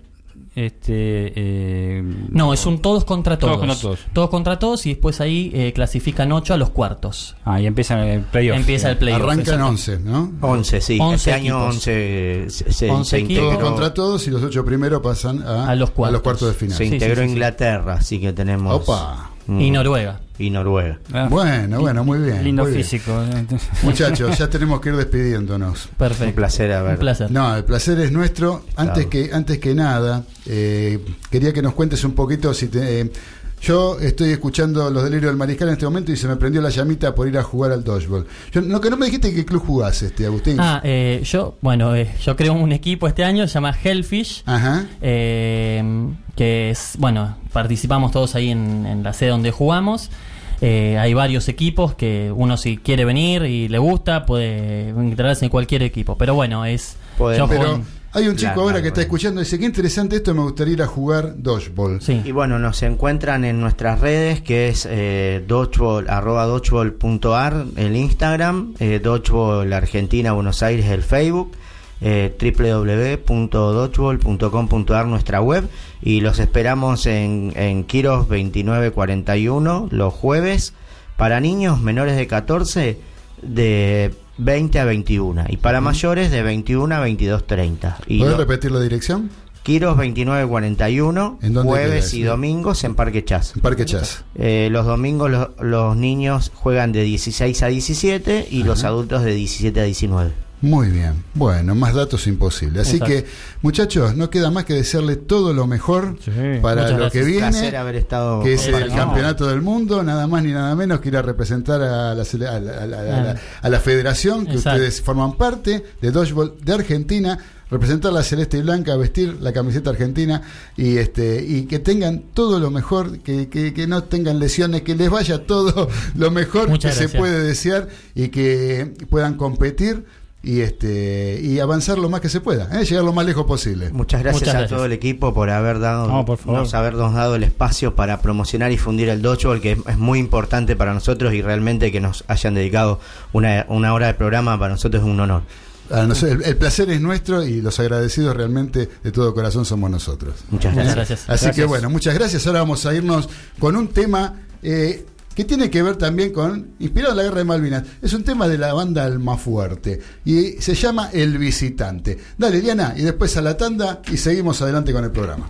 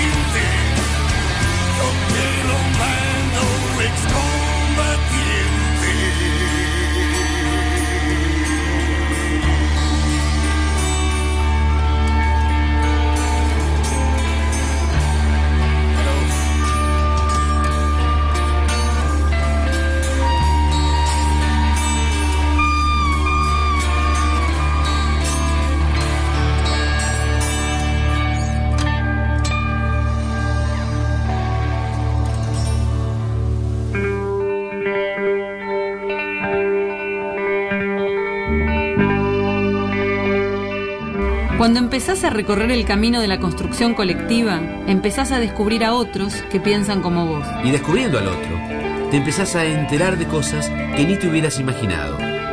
Y empezás a pensar soluciones nuevas, distintas. Y empezás a darte cuenta que es posible cambiar algo, o todo. La colectiva. La colectiva. Empezando a empezar.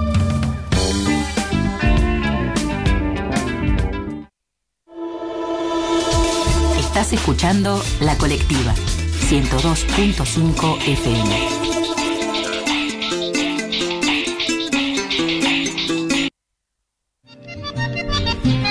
Somos la colectiva, parte de la construcción de feminismos plurinacionales y disidentes. Acepta las cosas, partida, pervertida, la vida. con- Son y se hacen.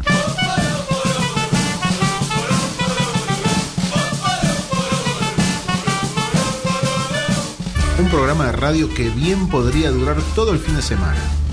Pero lo hacemos solo los sábados de 10 a 13, cuidando tu salud mental.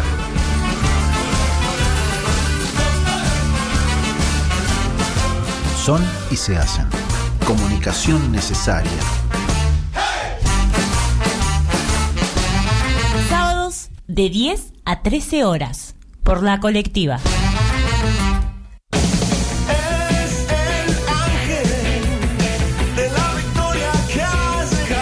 ¿Qué escuchás los lunes a las 19? Esto Aún con Messi pudo haber alguna preocupación mejor de ataque. La Argentina filtró dos, tres pelotas en el primer tiempo. o esto.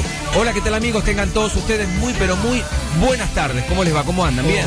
Gustavo, ¿cómo andas? ¿Todo bien? Bien, bien. ¿Vos querés contar con la mejor opinión del acontecer deportivo y todo el rock argentino? Entonces prendete a los delirios del mariscal por la colectiva FM 102.5. No me digas que no te lo avisé.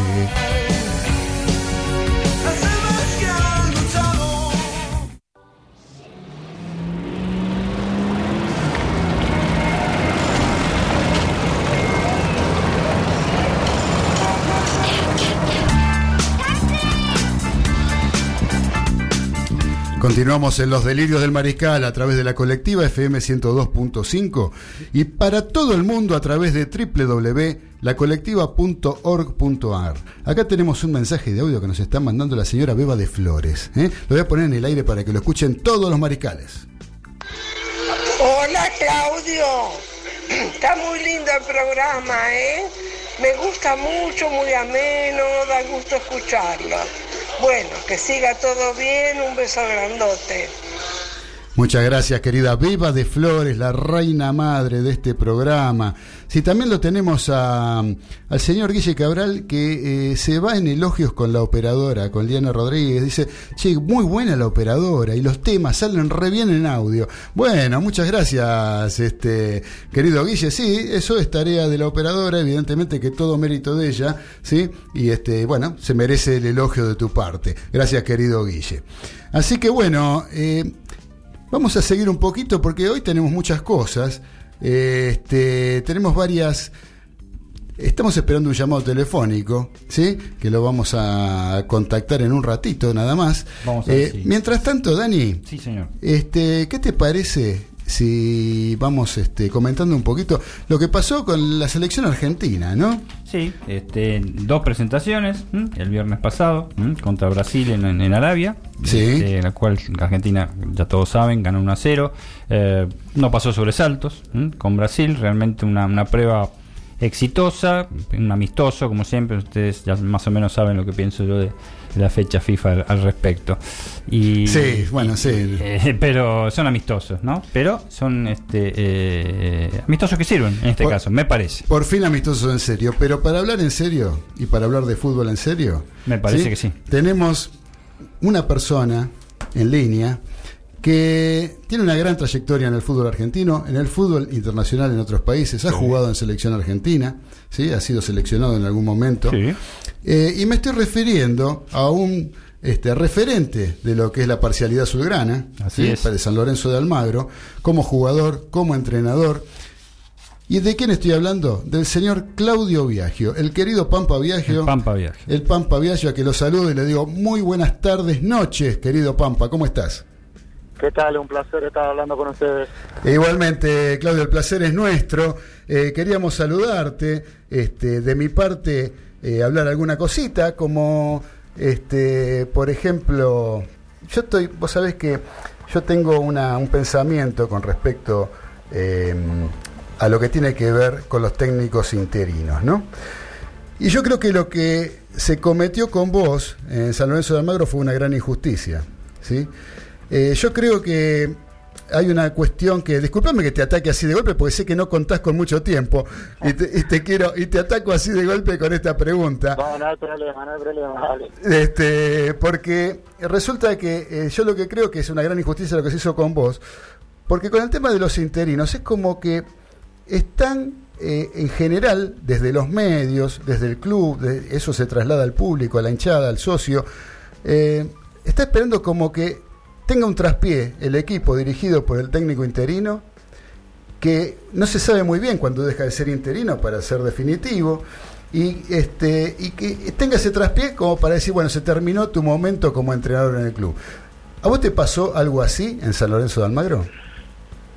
Mira, en realidad sí, algo pasó, algo parecido. Este, en primer lugar, este, después que se va Diego Aguirre, eh, que queda fuera de la Copa Libertadores, eh, tiene la posibilidad de, de, bueno, de poder elegir un, un entrenador y como había dos partidos antes, eh, dos partidos para llegar al, a FIFA, al, a lo que se llama eh, los partidos FIFA, entonces tenían tiempo como para elegir eh, un entrenador. Entonces dijeron, bueno, este, el Pampa ya hace mucho que está en el club, hace 11 años que estaba en el club, eh, ya había dirigido inferiores, había dirigido reserva, conoce muy bien los chicos, así que le vamos a dar esta oportunidad gracias a, Bernardo Romeo, que fue el que más confió en mí. Y bueno, esos dos resultados fueron positivos, fueron, fueron muy buenos, este, se, ganaron y, y bueno, eso dio a que, a que bueno, que la gente, gracias a la gente de San Lorenzo, este, me apoyaran y, y pudiera seguir eh, esos nueve partidos que quedaron para poder este, seguir siendo el entrenador de San Lorenzo, pero siempre fue, lamentablemente cuando uno es interino, depende siempre de esto que vos decís que es resultado. Por suerte a mí esas cosas me ayudaron, este, me parece que el plantel también estaba conforme con lo que se estaba haciendo y, y bueno, imagínate que en, en los primeros nueve partidos se ganó siete, se empató uno y se perdió uno solo, entonces me parece que eso era, era muy positivo para, para mí como entrenador, pero bueno, después queda la confianza de los dirigentes si querían que me quede o no. Claro, Este- eso es un poco a lo que yo apunto, ¿no? Es decir, eh, se, se apunta, digamos, a un entrenador, en el caso tuyo, ¿sí? Al Pampa Viaggio, por los motivos que vos enumeraste recién. Entonces, se apunta al entrenador y se le da la posibilidad. Eh, de golpe, porque se pierde un partido, todo ese trabajo queda en la nada. O sea, ¿por qué se lo eligió? Solamente por un resultado es que queda fuera. ¿Es bueno o es malo? ¿O, tiene, o merece ser entrenador o no? De acuerdo a. Aparte con todo el trabajo bueno que vos, con los resultados que vos tuviste, ¿no? Eh, que vos recién los acabas de mencionar. Y por otro lado, este, mm, eh, que tampoco tuviste la, la suerte que tuvieron algunos entrenadores que tuvo San Lorenzo eh, después que vos, que hicieron un montón de incorporaciones, trajeron un montón de jugadores. Sin embargo, la campaña buena fue la tuya, que te arreglaste con lo que había, conociendo a los chicos de las inferiores, ¿no? Sí, sí, lamentablemente después que, me voy este, vienen tantos jugadores eh, a San Lorenzo y bueno, las cosas no salen como, como ellos lo esperan, pero la realidad es que, sí, yo traté de arreglármela con los chicos inferiores, tratar de a los chicos más grandes de- de- que eran ídolos del club, tratar de, de motivarlos, de darle esa confianza. Y bueno, gracias a ello la campaña fue muy buena, después bueno, este, a mí me, me pasó la venta de, de jugadores muy importantes en ese momento, como la de Piri Mota, como la de Ceruti, Claro. como la de Pablo Díaz, y son jugadores eh, que, que no es fácil de reemplazar de un día para otro, este, entonces eh, costó un poco más de lo normal, pero bueno, eh, la realidad es que, que como decís vos, no, no, no me trajeron los jugadores este, que uno que uno quería, pero bueno, la realidad que uno intentó seguir porque cree que, podíamos salir adelante y a veces este, las cosas no salen como uno como uno lo espera y bueno, lamentablemente eh, uno quiere dar un paso dar un paso al costado porque cree que es lo, lo mejor para, para el club, ¿no? En ese momento. Muy bien, Claudio. Eh, les cuento a los mariscales que estamos conversando con Claudio El Pampa Viaggio, eh, una gloria de San Lorenzo de Almagro. Y dije San Lorenzo de Almagro y acá en la mesa tenemos el único periodista deportivo de la mesa, que es el señor Daniel Medina, fanático del Cuervo. Y te quiere hacer alguna pregunta, Pampa. Cómo no, un placer. Claudio, buenas tardes, noches, como este, dijo nuestro Claudio acá. Este, También. Igual, igual, Tocayo, tocayo. Tocayo, desde ya. Bueno, Tocayo, desde ya es un gusto enorme escucharte, realmente la amabilidad que tenés para con nosotros. Este, y bueno, te, te- te- te- te he visto desde como hincha de San Lorenzo y como periodista también, desde tus comienzos, eh, cuando viniste de Danubio. Este, realmente te recuerdo con, con- con mucha emoción, eh, la mayoría de todos los partidos. Muchísimas gracias. Este, me has hecho, después te- brevemente te lo comento, me has hecho gritar dos goles con Huracán cuando salimos campeones 3 a 0, me has hecho gritar con el golazo que le hiciste a boca de cabeza, en fin, dejémoslo ahí. Este, eh, pero lo que te quería preguntar, este, yo lo siguiente, yo considero igual que acá que nuestro Claudio, este, que no sé si es injusticia, pero que no, por ahí no se valoró como corresponde este, tu gestión en San Lorenzo. Vos como, eh, eh, a- así rápidamente, ¿cómo este, medís, cómo considerás que fue tu gestión en San Lorenzo? Yo tengo mi opinión, pero la tuya, ¿cuál sería? Mirá, este, yo creo que la gestión fue muy buena, porque eh, después de viendo cómo sigue San Lorenzo de Almagro con los, con los entrenadores que llegaron, eh, con los refuerzos que trajeron, eh, la situación que está que está San Lorenzo, ¿no? Eh, me parece que lo, lo que hice yo fue fue buena porque eh, promoví chicos, eh, di confianza a jugadores de, de primer nivel y, los resultados me avalaron en el, en el hecho de haber clasificado una Copa Libertadores, este, de, de salir tercero en el campeonato. Tercero, sí. Este, son cosas que a veces uno a ve- a veces uno no se da cuenta la magnitud que tiene, pero San Lorenzo es un equipo que, que tiene que estar peleando ahí arriba y, y cuando yo asumí había quedado fuera de la Copa Libertadores, no tenía mucha chance de, de- de la clasificación a la Copa Libertadores y nosotros con mucho esfuerzo y sacrificio con estos jugadores lo, lo- lo pudimos lograr, ¿no? Sí, sí, yo- de ya coincido plenamente con vos y no, no- no pudiste apreciar un gesto que hicimos todos acá en la mesa cuando vos dijiste que consideraste que tu gestión fue buena. Claro. Este, nosotros opinamos, no, no solo quien te habla, que la parte columna sanlorencista, sino todas las personas acá este, en el panel. Y este eh, realmente sí, lo- lograron un tercer puesto muy sacrificado, muy sacrificado, fue ese, campeonato de San Lorenzo, pero se logró un tercer puesto que eh, clasificó para Libertadores. Y luego sí hubo un bajón, obvio, vos ya lo comentaste también antes con, con Claudio, este, eh, que motiva una salida que para mí no, no era la- la- la conveniente. Sobre, sobre todo porque se te fueron esos tres o cuatro refuerzos importantes que se retiraron de San Lorenzo de Almagro y porque no hubo, este, eh, mejor dicho, se fueron los jugadores y no hubo refuerzos importantes. Tuviste que eh, echar mano a jugadores de divi- divisiones inferiores que si bien conocías mucho, este, por ahí no rendían como esas figuras. Sí, la realidad que lo que decís vos tenés razón. Este, a, a nosotros nos vendieron esos tres jugadores importantes y, y no nos trajeron. En realidad los que vinieron fueron vinieron a reemplazar a esos jugadores. No es que vinieron a, a hacer refuerzo de San Lorenzo de Almagro. Son jugadores de jerarquía que, que vinieron a, a cambiar figurita con, por figurita, como se dice. Sí. Pero, pero bueno, después eh, te vuelvo a repetir, a veces este, uno está en un equipo grande, eh, después que pasa el tiempo te das cuenta la magnitud y lo que lo que uno hizo hizo en el club, porque me parece que eh, te vuelvo a repetir, haber promocionado chicos, este, haber dado una identidad al equipo y, y haber clasificado a una Copa Libertadores que, que hoy lamentablemente eh, San Lorenzo no está clasificado, está lejos de la punta, este, se hace se hace meritorio lo que uno lo que uno hizo, ¿no? Sí, sí, desde ya. Y mira, este, eh, yo coincido plenamente con vos. Las, los, el- las personas, a ustedes no les gusta hablar de eso, pero el técnico que te reemplazó hizo casi los mismos puntos que, que hiciste vos en la etapa, digamos, final, que no fue tan exitosa.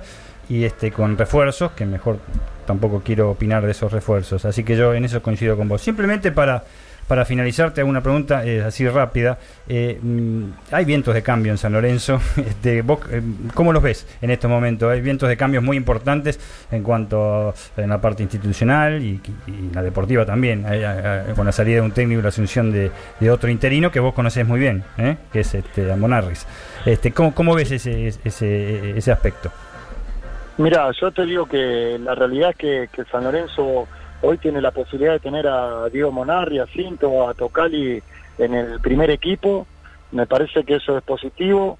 Este, me parece que también es positivo que le den ese apoyo que le están dando. Me parece que eso es fundamental para, para él.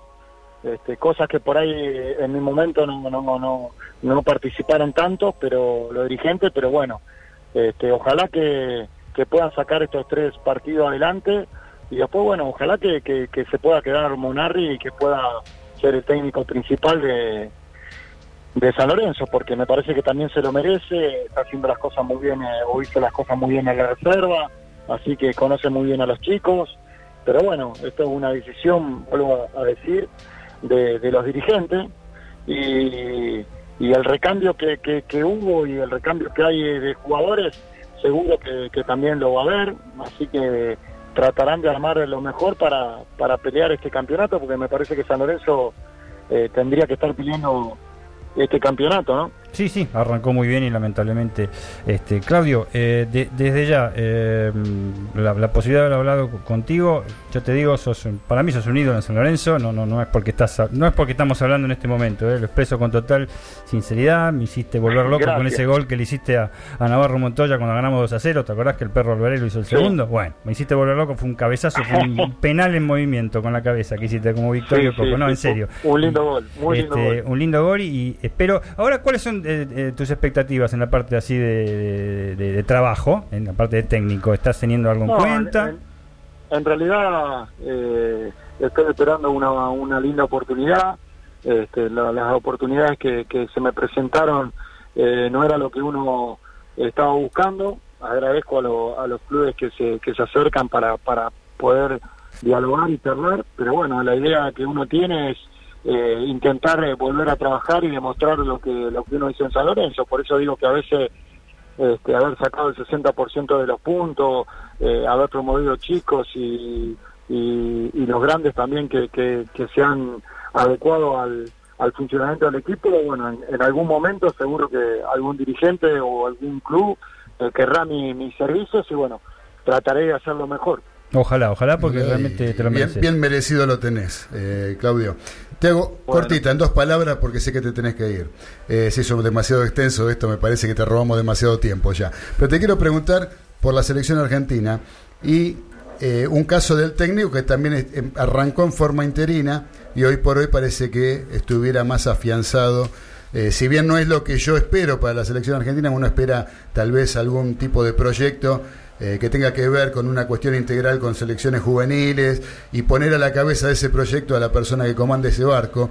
Eh, me parece que se va probando así este, a suerte y verdad qué es lo que ocurre y dándole la posibilidad después de cada partido para ver si sigue o no al cargo o al mando de la selección argentina, el caso de Scaloni. ¿no? Eh, ¿Vos qué opinión tenés de eso y cómo la viste en esta fecha FIFA, el empate hoy con Uruguay? No sé si lo viste o no, o el partido con Brasil. Mira, en realidad sí, vi los dos partidos de Brasil y Uruguay. Eh, esto de la selección, por ahí eh, no, no, por ahí no gustó tanto lo cómo fue la, determinación de- del entrenador, pero después eh, el entrenador ha demostrado esa calidez como para con los jugadores y ese recambio que tanto anhelábamos y pedíamos los hinchas argentinos. Sí. Eh, y él lo y él lo ha hecho de la mejor forma le ha dado una identidad a, a la selección y, y aún mayor este, poner eh, en esa identidad a- al mejor jugador del mundo como, como es Messi. Y hoy lo está lo está logrando. Quiere decir que eso para, para, para nosotros para la Argentina tiene que ser positivo sabiendo de que dependemos siempre de resultados porque Sí. me parece que lo más importante para la Argentina es clasificar para el próximo mundial y bueno, este, me parece que hizo lo más difícil Scaloni, que fue hacer el recambio, el recambio de jugadores, Sí. eh, que no es fácil hacerlo, eh, y saber elegir a los que a los que vienen, y los que vienen hoy tienen ese hambre de gloria o, o ese amor propio por querer vestir esa camiseta, y eso lo hace aún más eh, más positivo a lo que a lo que está haciendo Scaloni. Después, Sí. bueno, los resultados lo están avalando también a él, ¿no?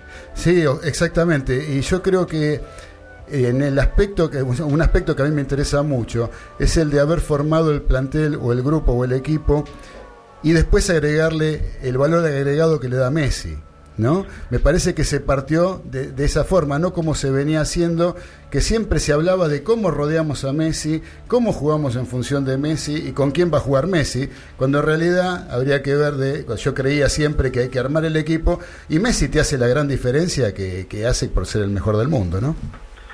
Sí, por eso, por eso yo creo que fue un valor muy muy importante lo, lo de Scaloni, de, de primero este, tratar de armar un equipo, de tratar de formar un grupo, de tratar de, de armar un sistema, de, de intentar darle identidad a la selección argentina y después el agregado, como decís, el agregado de, de, de Messi, que, que Messi es el mejor del mundo, que donde lo pongas seguro que, que va a funcionar y, y el equipo lo, lo, lo está respaldando a, a Scaloni y a Messi, ¿no? Porque Correcto. vino Messi, este, el equipo siguió jugando igual, eh, tiene una identidad de juego y el agregado aún más este, el estar Messi, que es el mejor del mundo, ¿no? Muy bien, querido Pampa. Este, no te robamos más tiempo. ¿eh? Bueno, la gracias, verdad que te, está- estamos eh, más que agradecidos por, verdad, sí. por habernos acompañado en este rato. Eh, te agradecemos de todo corazón. Eh, te deseamos todo lo mejor en tu futuro como profesional del fútbol, ¿sí? que surja esa posibilidad que recién nos contabas y que vos puedas demostrar el gran entrenador que sos, a mi entender, por lo menos, no sé. Somos dos. Eh, somos Acá. dos, este, acá que pensamos eso, y que te puedas desarrollar en, seguir desarrollando con esta carrera de tantos años y tan exitosa. Bueno, te agradezco esta nota. Bueno, Claudio, un placer. Un placer estar hablando ahí con todos ustedes. Y bueno, este, a las órdenes como siempre. Y bueno, ojalá que el- la próxima nota esté como entrenador en algún lugar y tengan que, que hablar de, del equipo, de cómo se forma, de cómo se cómo juega esa. Que no sea contra San Lorenzo. ¿eh? que. Que no sea contra San Lorenzo. Ah, no, Así que no, querido Pampa, te mandamos un abrazo y te comprometemos en cuanto arregles con algún club, te vamos a molestar nuevamente. Muchísimas gracias, gracias. Un placer estar hablando con ustedes. Abrazo grande. Yeah.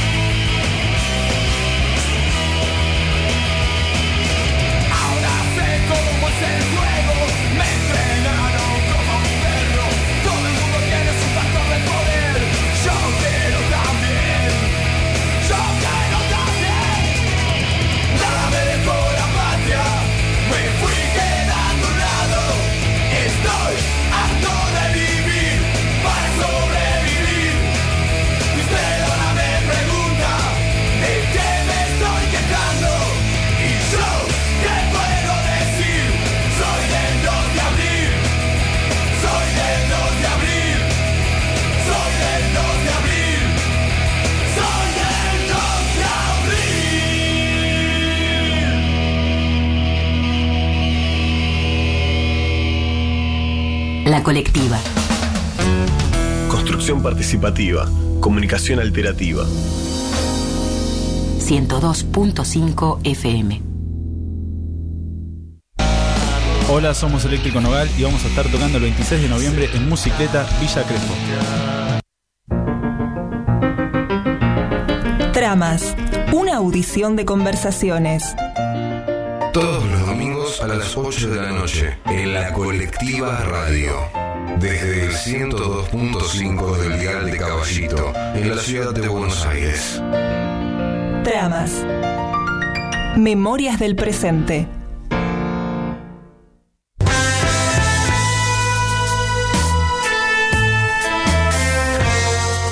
Estás escuchando Los Delirios del Mariscal a través de Radio La Colectiva, FM 102.5.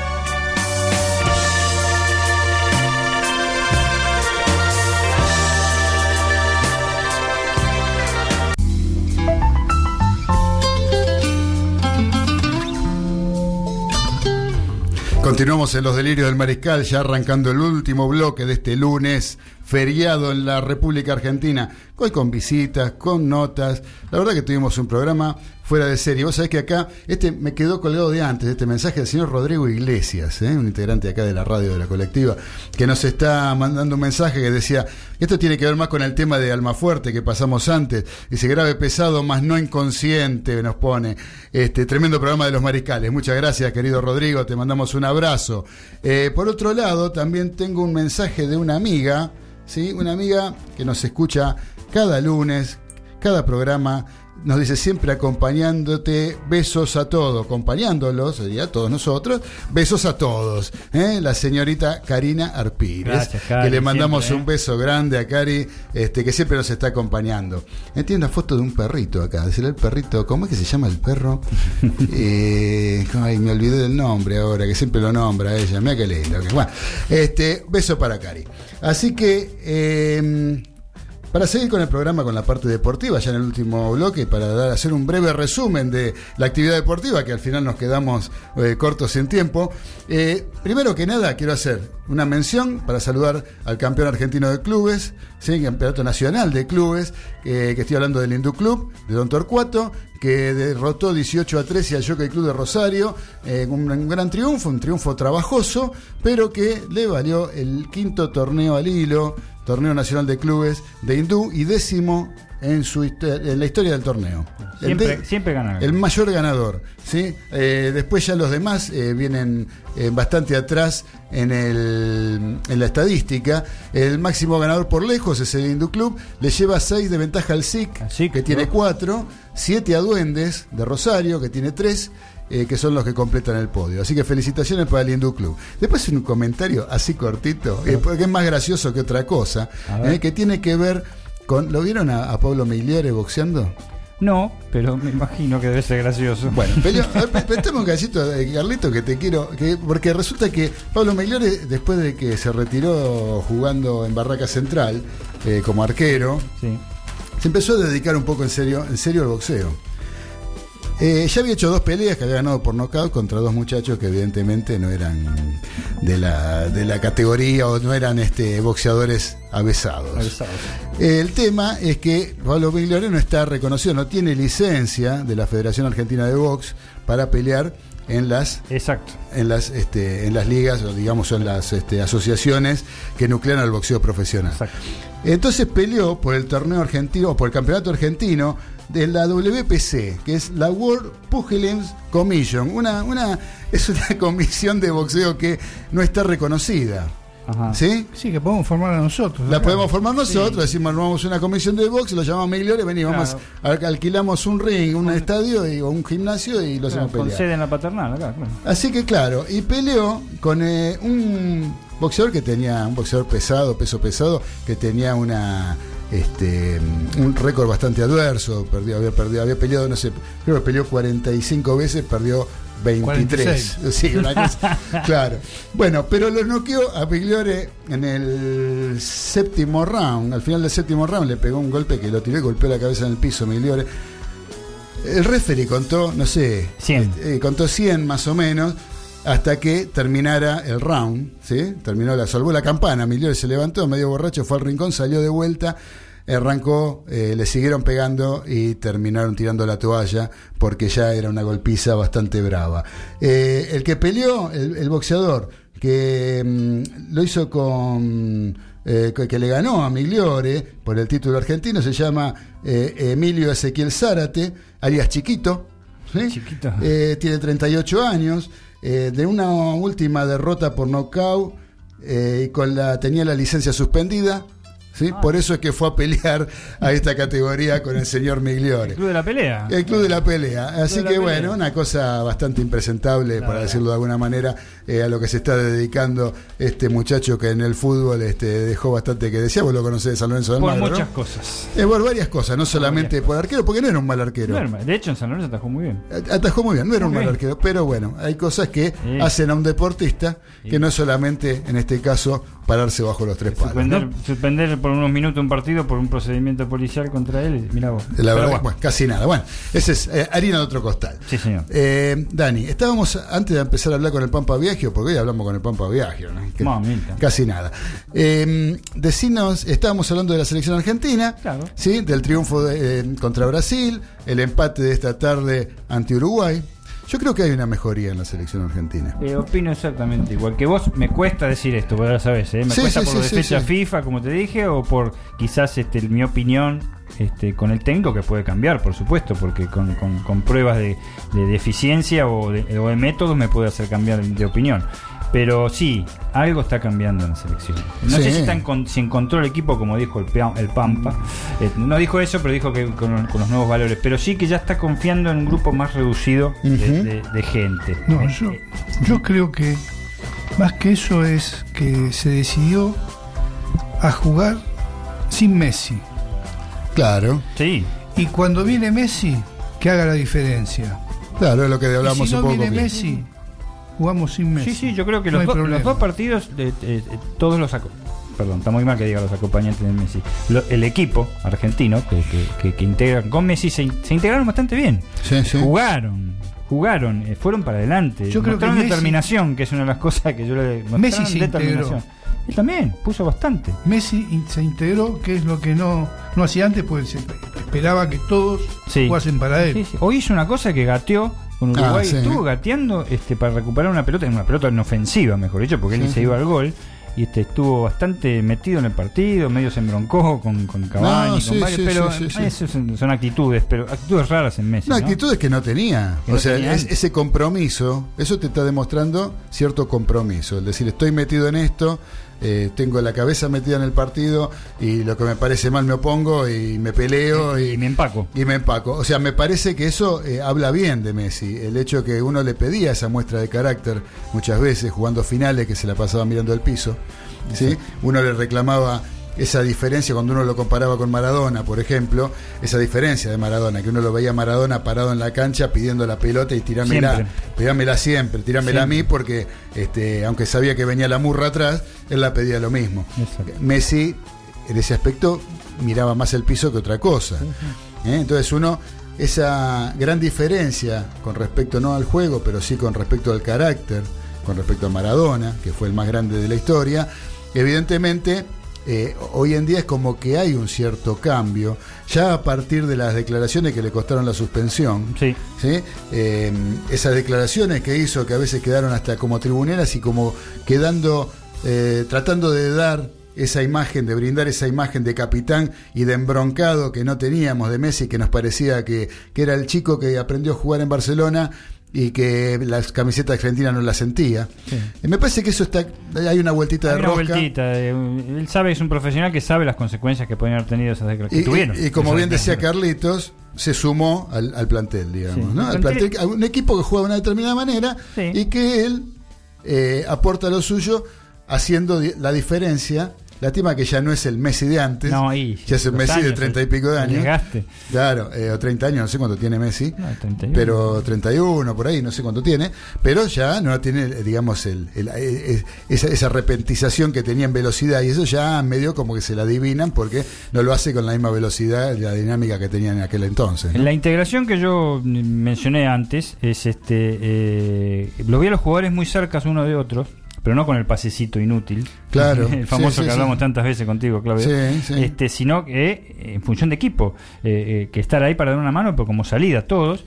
Y un poco más de presencia en el área, que era lo, Claro. que, lo que yo también, lo que reclamábamos, o sea, de, de haber metido tres goles en dos partidos para mí. Y lo que dijiste vos antes también, dos amistosos en serio, por más que sean amistosos. Sí, Brasil sí. y Uruguay. Claro. Uruguay siempre igual, siempre el mismo esquema, siempre lo mismo. Y hace años que lo vienen haciendo con una base muy similar, si bien se ha ido renovando. Eh, la verdad que mm, este, lo de Uruguay es hasta casi repetitivo, ¿no? Eso de cerrarle Sí. los caminos al rival, eh, de tener esa forma de jugar que eh, impide, más, más destructiva que constructiva. Eh, hoy vi a un, se nota que ya está grande, el mismo este, mm, Suárez. Suárez, sí. hoy, hoy lo que noté en Suárez es un tipo que, lleno de manias, Siempre que lo que- medio mañoso, pero- Sí, siempre fue, pero ahora que está grande es peor. Como logra el tiro libre del segundo gol, eh, que es una típica maña, Sí, que sí. Pesela estiró un brazo y se le tiró encima el cos- eh, Suárez, cobraron full, tiro libre y gol. Eh, y se lo pasó tirándose todo el partido. Sí, con Otamendi también discutiendo en mitad de cancha, un partido aparte tranquilo, este, eh, que lo agarraba justo él, que es un especialista en, en ese tema. Pero bueno, Uruguay es, es- es su esquema de hace muchísimos años. Sí, Eh, correcto. por eso, la verdad que tienen un, equipo ellos, ¿eh? que, saben, que saben lo que juega y hasta ahora es siempre lo mismo hasta que le encuentren la vuelta, obviamente, hasta que decaigan y con un entrenador que la verdad merece mi mayor, el mayor de mis respetos. Totalmente. Porque ante todo es respetado, no solo por los rivales, sino por su- sus mismos jugadores. Sí, al, al sí. extremo. Al extremo. Sí, un Cavani que realmente sigue estando en el es bravo, es es, bravo, un tipo bravo, se banca solo ahí arriba porque ya Suárez no lo acompaña como antes. Es bravo Cavani, No eh. tiene quien lo abatezca. Eh, el tipo juega, la verdad que se, la- se la banca y bien ahí arriba. Es bravo, es bravo. El, el, el- el- el charrúa, como le dice mi señor. Así es, sí, sí, porque bien, bien pinta de charrúa. Y este, pero bueno, eh, el aspecto es positivo. O sea, eh, sí. ya algo se vislumbró con el partido que vimos con Alemania. Algo, ¿m? por ese segundo tiempo, ¿te acordás? No por el, el 0-2 del primer tiempo. Sí. Y los primeros 8 o 7 minutos con Brasil eh, tuvo ciertos pecados, este, este, no sé si de juventud, de que de esa bendita idea de salir jugando este, desde el fondo siempre, ¿eh? que es algo que, venimos recalcando que eh, no siempre se tiene que salir jugando, sino que a veces cuando hay que reventarla, buscar el pase este, a, a- a- a tu compañero en, en pelotazo se debe hacer. Los primeros siete minutos con Brasil le vi, le vi hacer a varios jugadores maniobras dentro del área Sí. que no se deben hacer, no por ataque de Brasil, tenía la pelota argentina. No, sí, Pero fueron, sí. bueno, después los Es lo, subsanaron. es lo que decimos, Dani, siempre. Es importante salir jugando, saber Siempre, salir jugando, siempre. tener que tener con qué salir jugando, Eh, pero también es importante saber jugar largo. Claro. O sea, saber jugar largo es tan meritorio como saber jugar corto. Exactamente. ¿Sí? Entonces, muchas veces uno dice, ah, patea pelotazos. No hay que patear pelotazos. No, si no, Parte de un juego. vuelve hay que saber jugar largo, tanto como jugar corto. ¿No? Mira, el pedido. Pues yo estoy, yo estoy en el sábado. Ahora sí, sí, para- ahora vamos a hablar del sábado, pero para que quiero mandar un mensaje Dale. antes. Mandar un mensaje que nos está mandando. ¿Sabes quién nos, nos está mandando un mensaje de audio? Raimundo. Upa, ¿quién te habrá traído al mundo? No sé, a ver, escucha a Raimundo. ¿Qué tal? Buenas noches. Habla Raimundo Garbanzo Cubero, el primo del Poroto, heredero de una voz prodigiosa. Somos una familia privilegiada. A veces hacemos reunión de tupper el coco, con mostaza y tres caniches y nos ponemos a debatir. Gracias por esta oportunidad. Mis 74 años me despertaron inquietudes. Ya me anoté en tres cursos. Uno en la Pitman, para mejorar mi tipeo, para mis notas. El otro en la Ilben, para estar a tono con mi Commodore 64, para analizar el mundo, el mundo deportivo. Y el tercero, un curso de periodismo deportivo con el gran Benedetto. Así que armé una nueva sección para el programa. Gracias por esta oportunidad.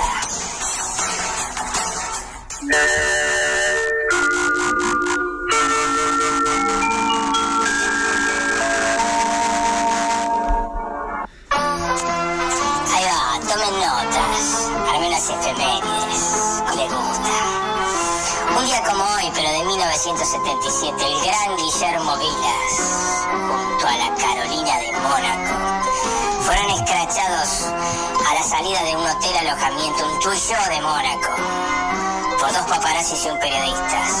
Parece que le dio la cana una marca que tenía en la frente, y no era el de la vincha, sino la gomita elástica de la cofia, de esas amuebladas típicas.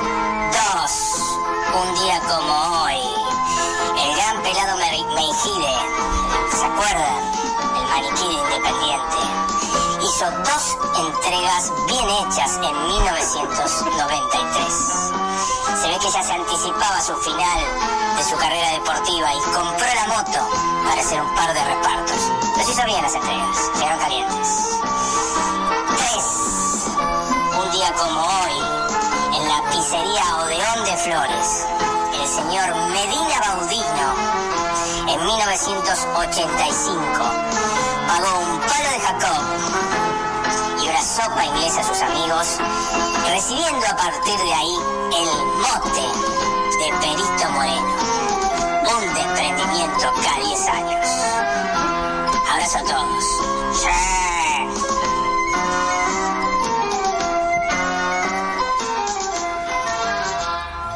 Muy bueno, querido Raimundo. Es tremendo, ¿eh? Tengo, un- tengo un nuevo apodo. Un nuevo apodo, ¿sí? El perito moreno Medina Baudino. Mirá Tenemos vos. un desprendimiento cada 10 años. Raimundo. Así- pero que la verdad, ¿cómo, cómo, cómo, cómo nos ¿Cómo tiene que. Raimundo? ¿Cómo Ra- Raimundo de las efemérides? O sea que hoy yo tenía efemérides para leer, no hicimos tiempo. Pero hay una muy importante, que un día como hoy fue en el año este, a ver, para que lo tengo acá, porque si no le voy a decir cualquier cosa y no quiero, no quiero estar faltando a la verdad. Eh, en el viejo gasómetro de Avenida La Plata, en el año 1951, eh, fue el primer partido entre San Lorenzo y River, que fue el primer partido televisado en la historia de la República Argentina. ¿Eh? Eh, empataron 1 a 1 y en aquel momento todavía eran pocos los que disponían del servicio de televisión, ¿no? Muy poco. Eh, así que bueno, Ernesto Beltrú fue el relator y Enzo Ardigó y Raúl Goró los comentaristas.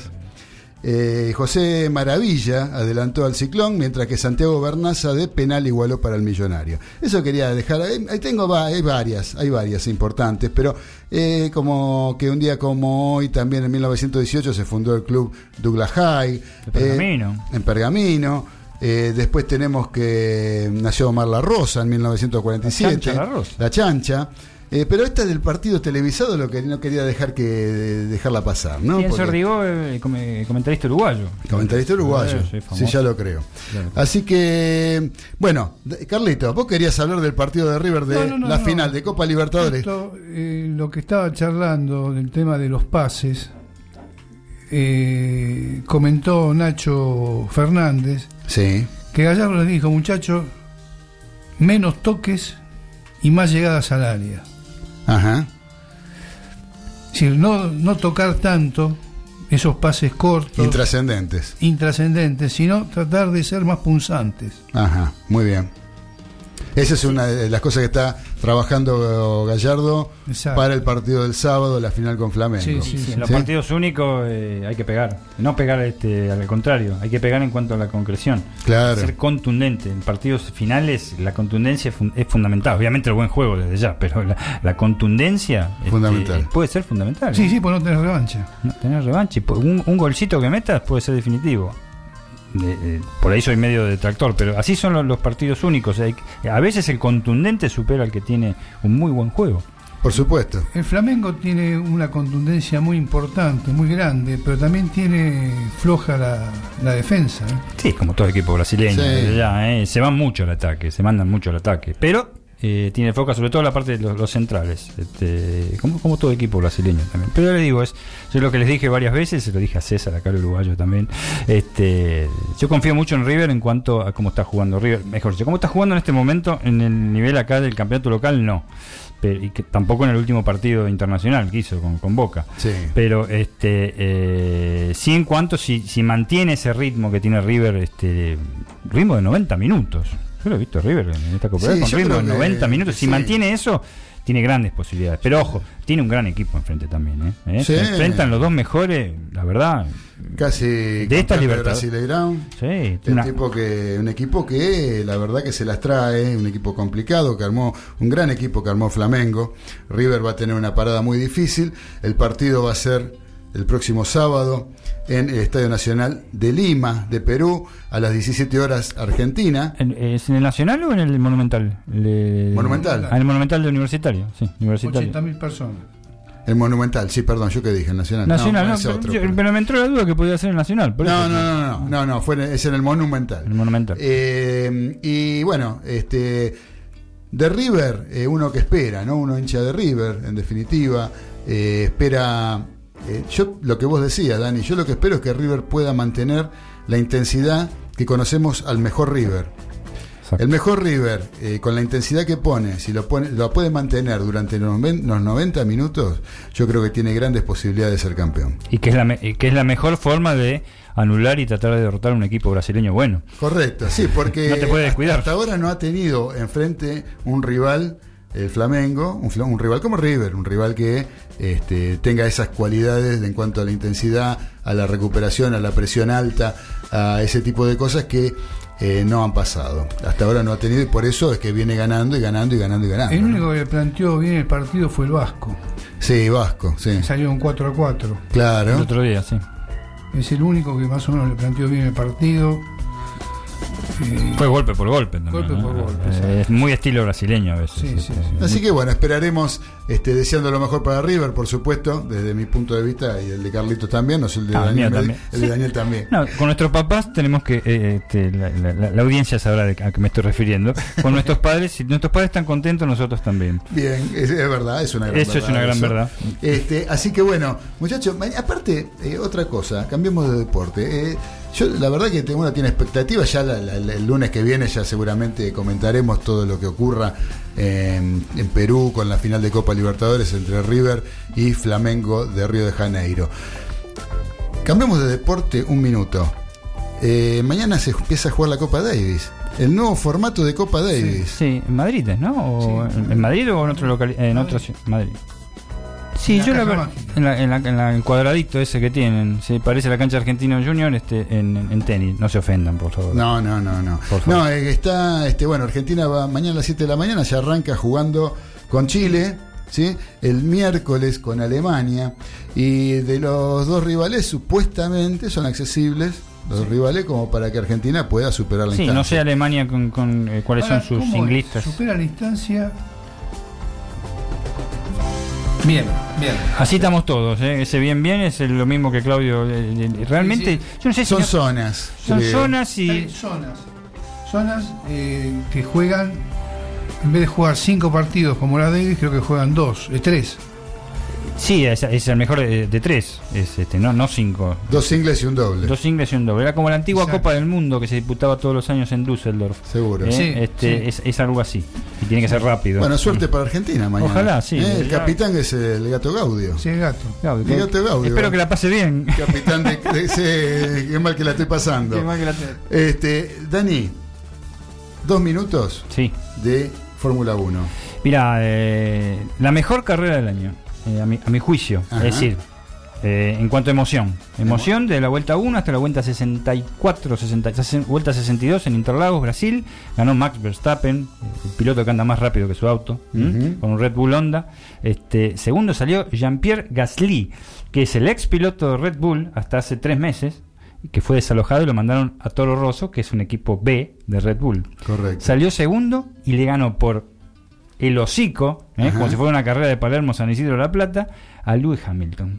Eh, todo por una serie de accidentes, eh, una serie de, de estrategias, una buena carrera en sí. ¿Dónde fue, Dani? En Interlagos, Brasil. Ah, Interlagos. En Interlagos. Y con el aditamento que faltando seis vueltas, dos posibles ganadores, que eran Sebastián Vettel y Charles Leclerc, que iban tercero y cuarto respectivamente, se tocaron. Sí, Vettel lo toca a Leclerc. Vettel lo toca a Leclerc. Los dos Es- integrantes del mismo equipo. Ferrari. Eh, sí, Ferrari. O sea, si había una interna que no estaba todavía divulgada, chao, con esto, eh, y podían haber ganado la carrera. Eh, tuvo la culpa Vettel, tiene unas reacciones a veces. Sí. Simplemente porque su compañero de equipo lo pasó. Venía, largó decimocuarto. Que era el décimo cuarto y, y iba Y para el posi- un posible triunfo. ¿eh? No, no, Sí, sí, sí. era- eh, eh, eh, Tenían posibilidades, digamos. Verstappen ganó claramente, tenía un misil.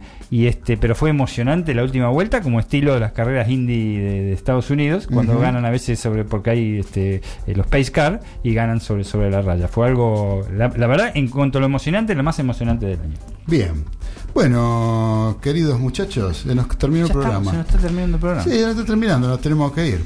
¿eh? Sí, nos pero la verdad que me voy, hoy me voy muy, pero muy contento. Día feriado, fue un día feriado, escuchamos músico, música, tuvimos invitados en el estudio, la gente de Dodgeball, ¿eh? el, el presidente de la Federación Se Argentina de. Dodgeball se vino hasta acá.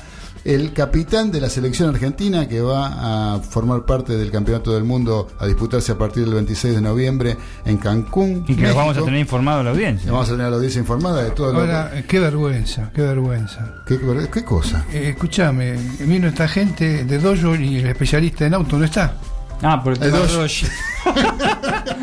Bueno, Bueno, tuvimos. para la próxima. eh, bueno, pero tuvimos también alguien que sabe de autos acá, nos nos dieron todas las incidencias de la Fórmula 1. Tenemos.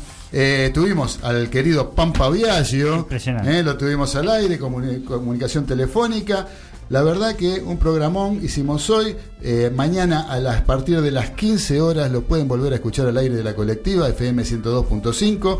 Después nosotros lo subimos también, lo pueden encontrar en Spotify, van a encontrar las entrevistas, van a encontrar el programa y todo lo referente a nuestra actividad en esta querida radio. Ahora no queda más que darle gracias al cielo, gracias a la tierra.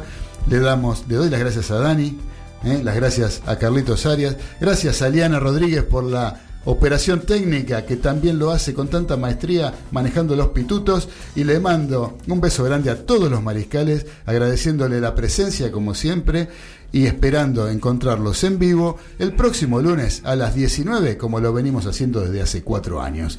Un abrazo de gol para todos. Chao. Chao.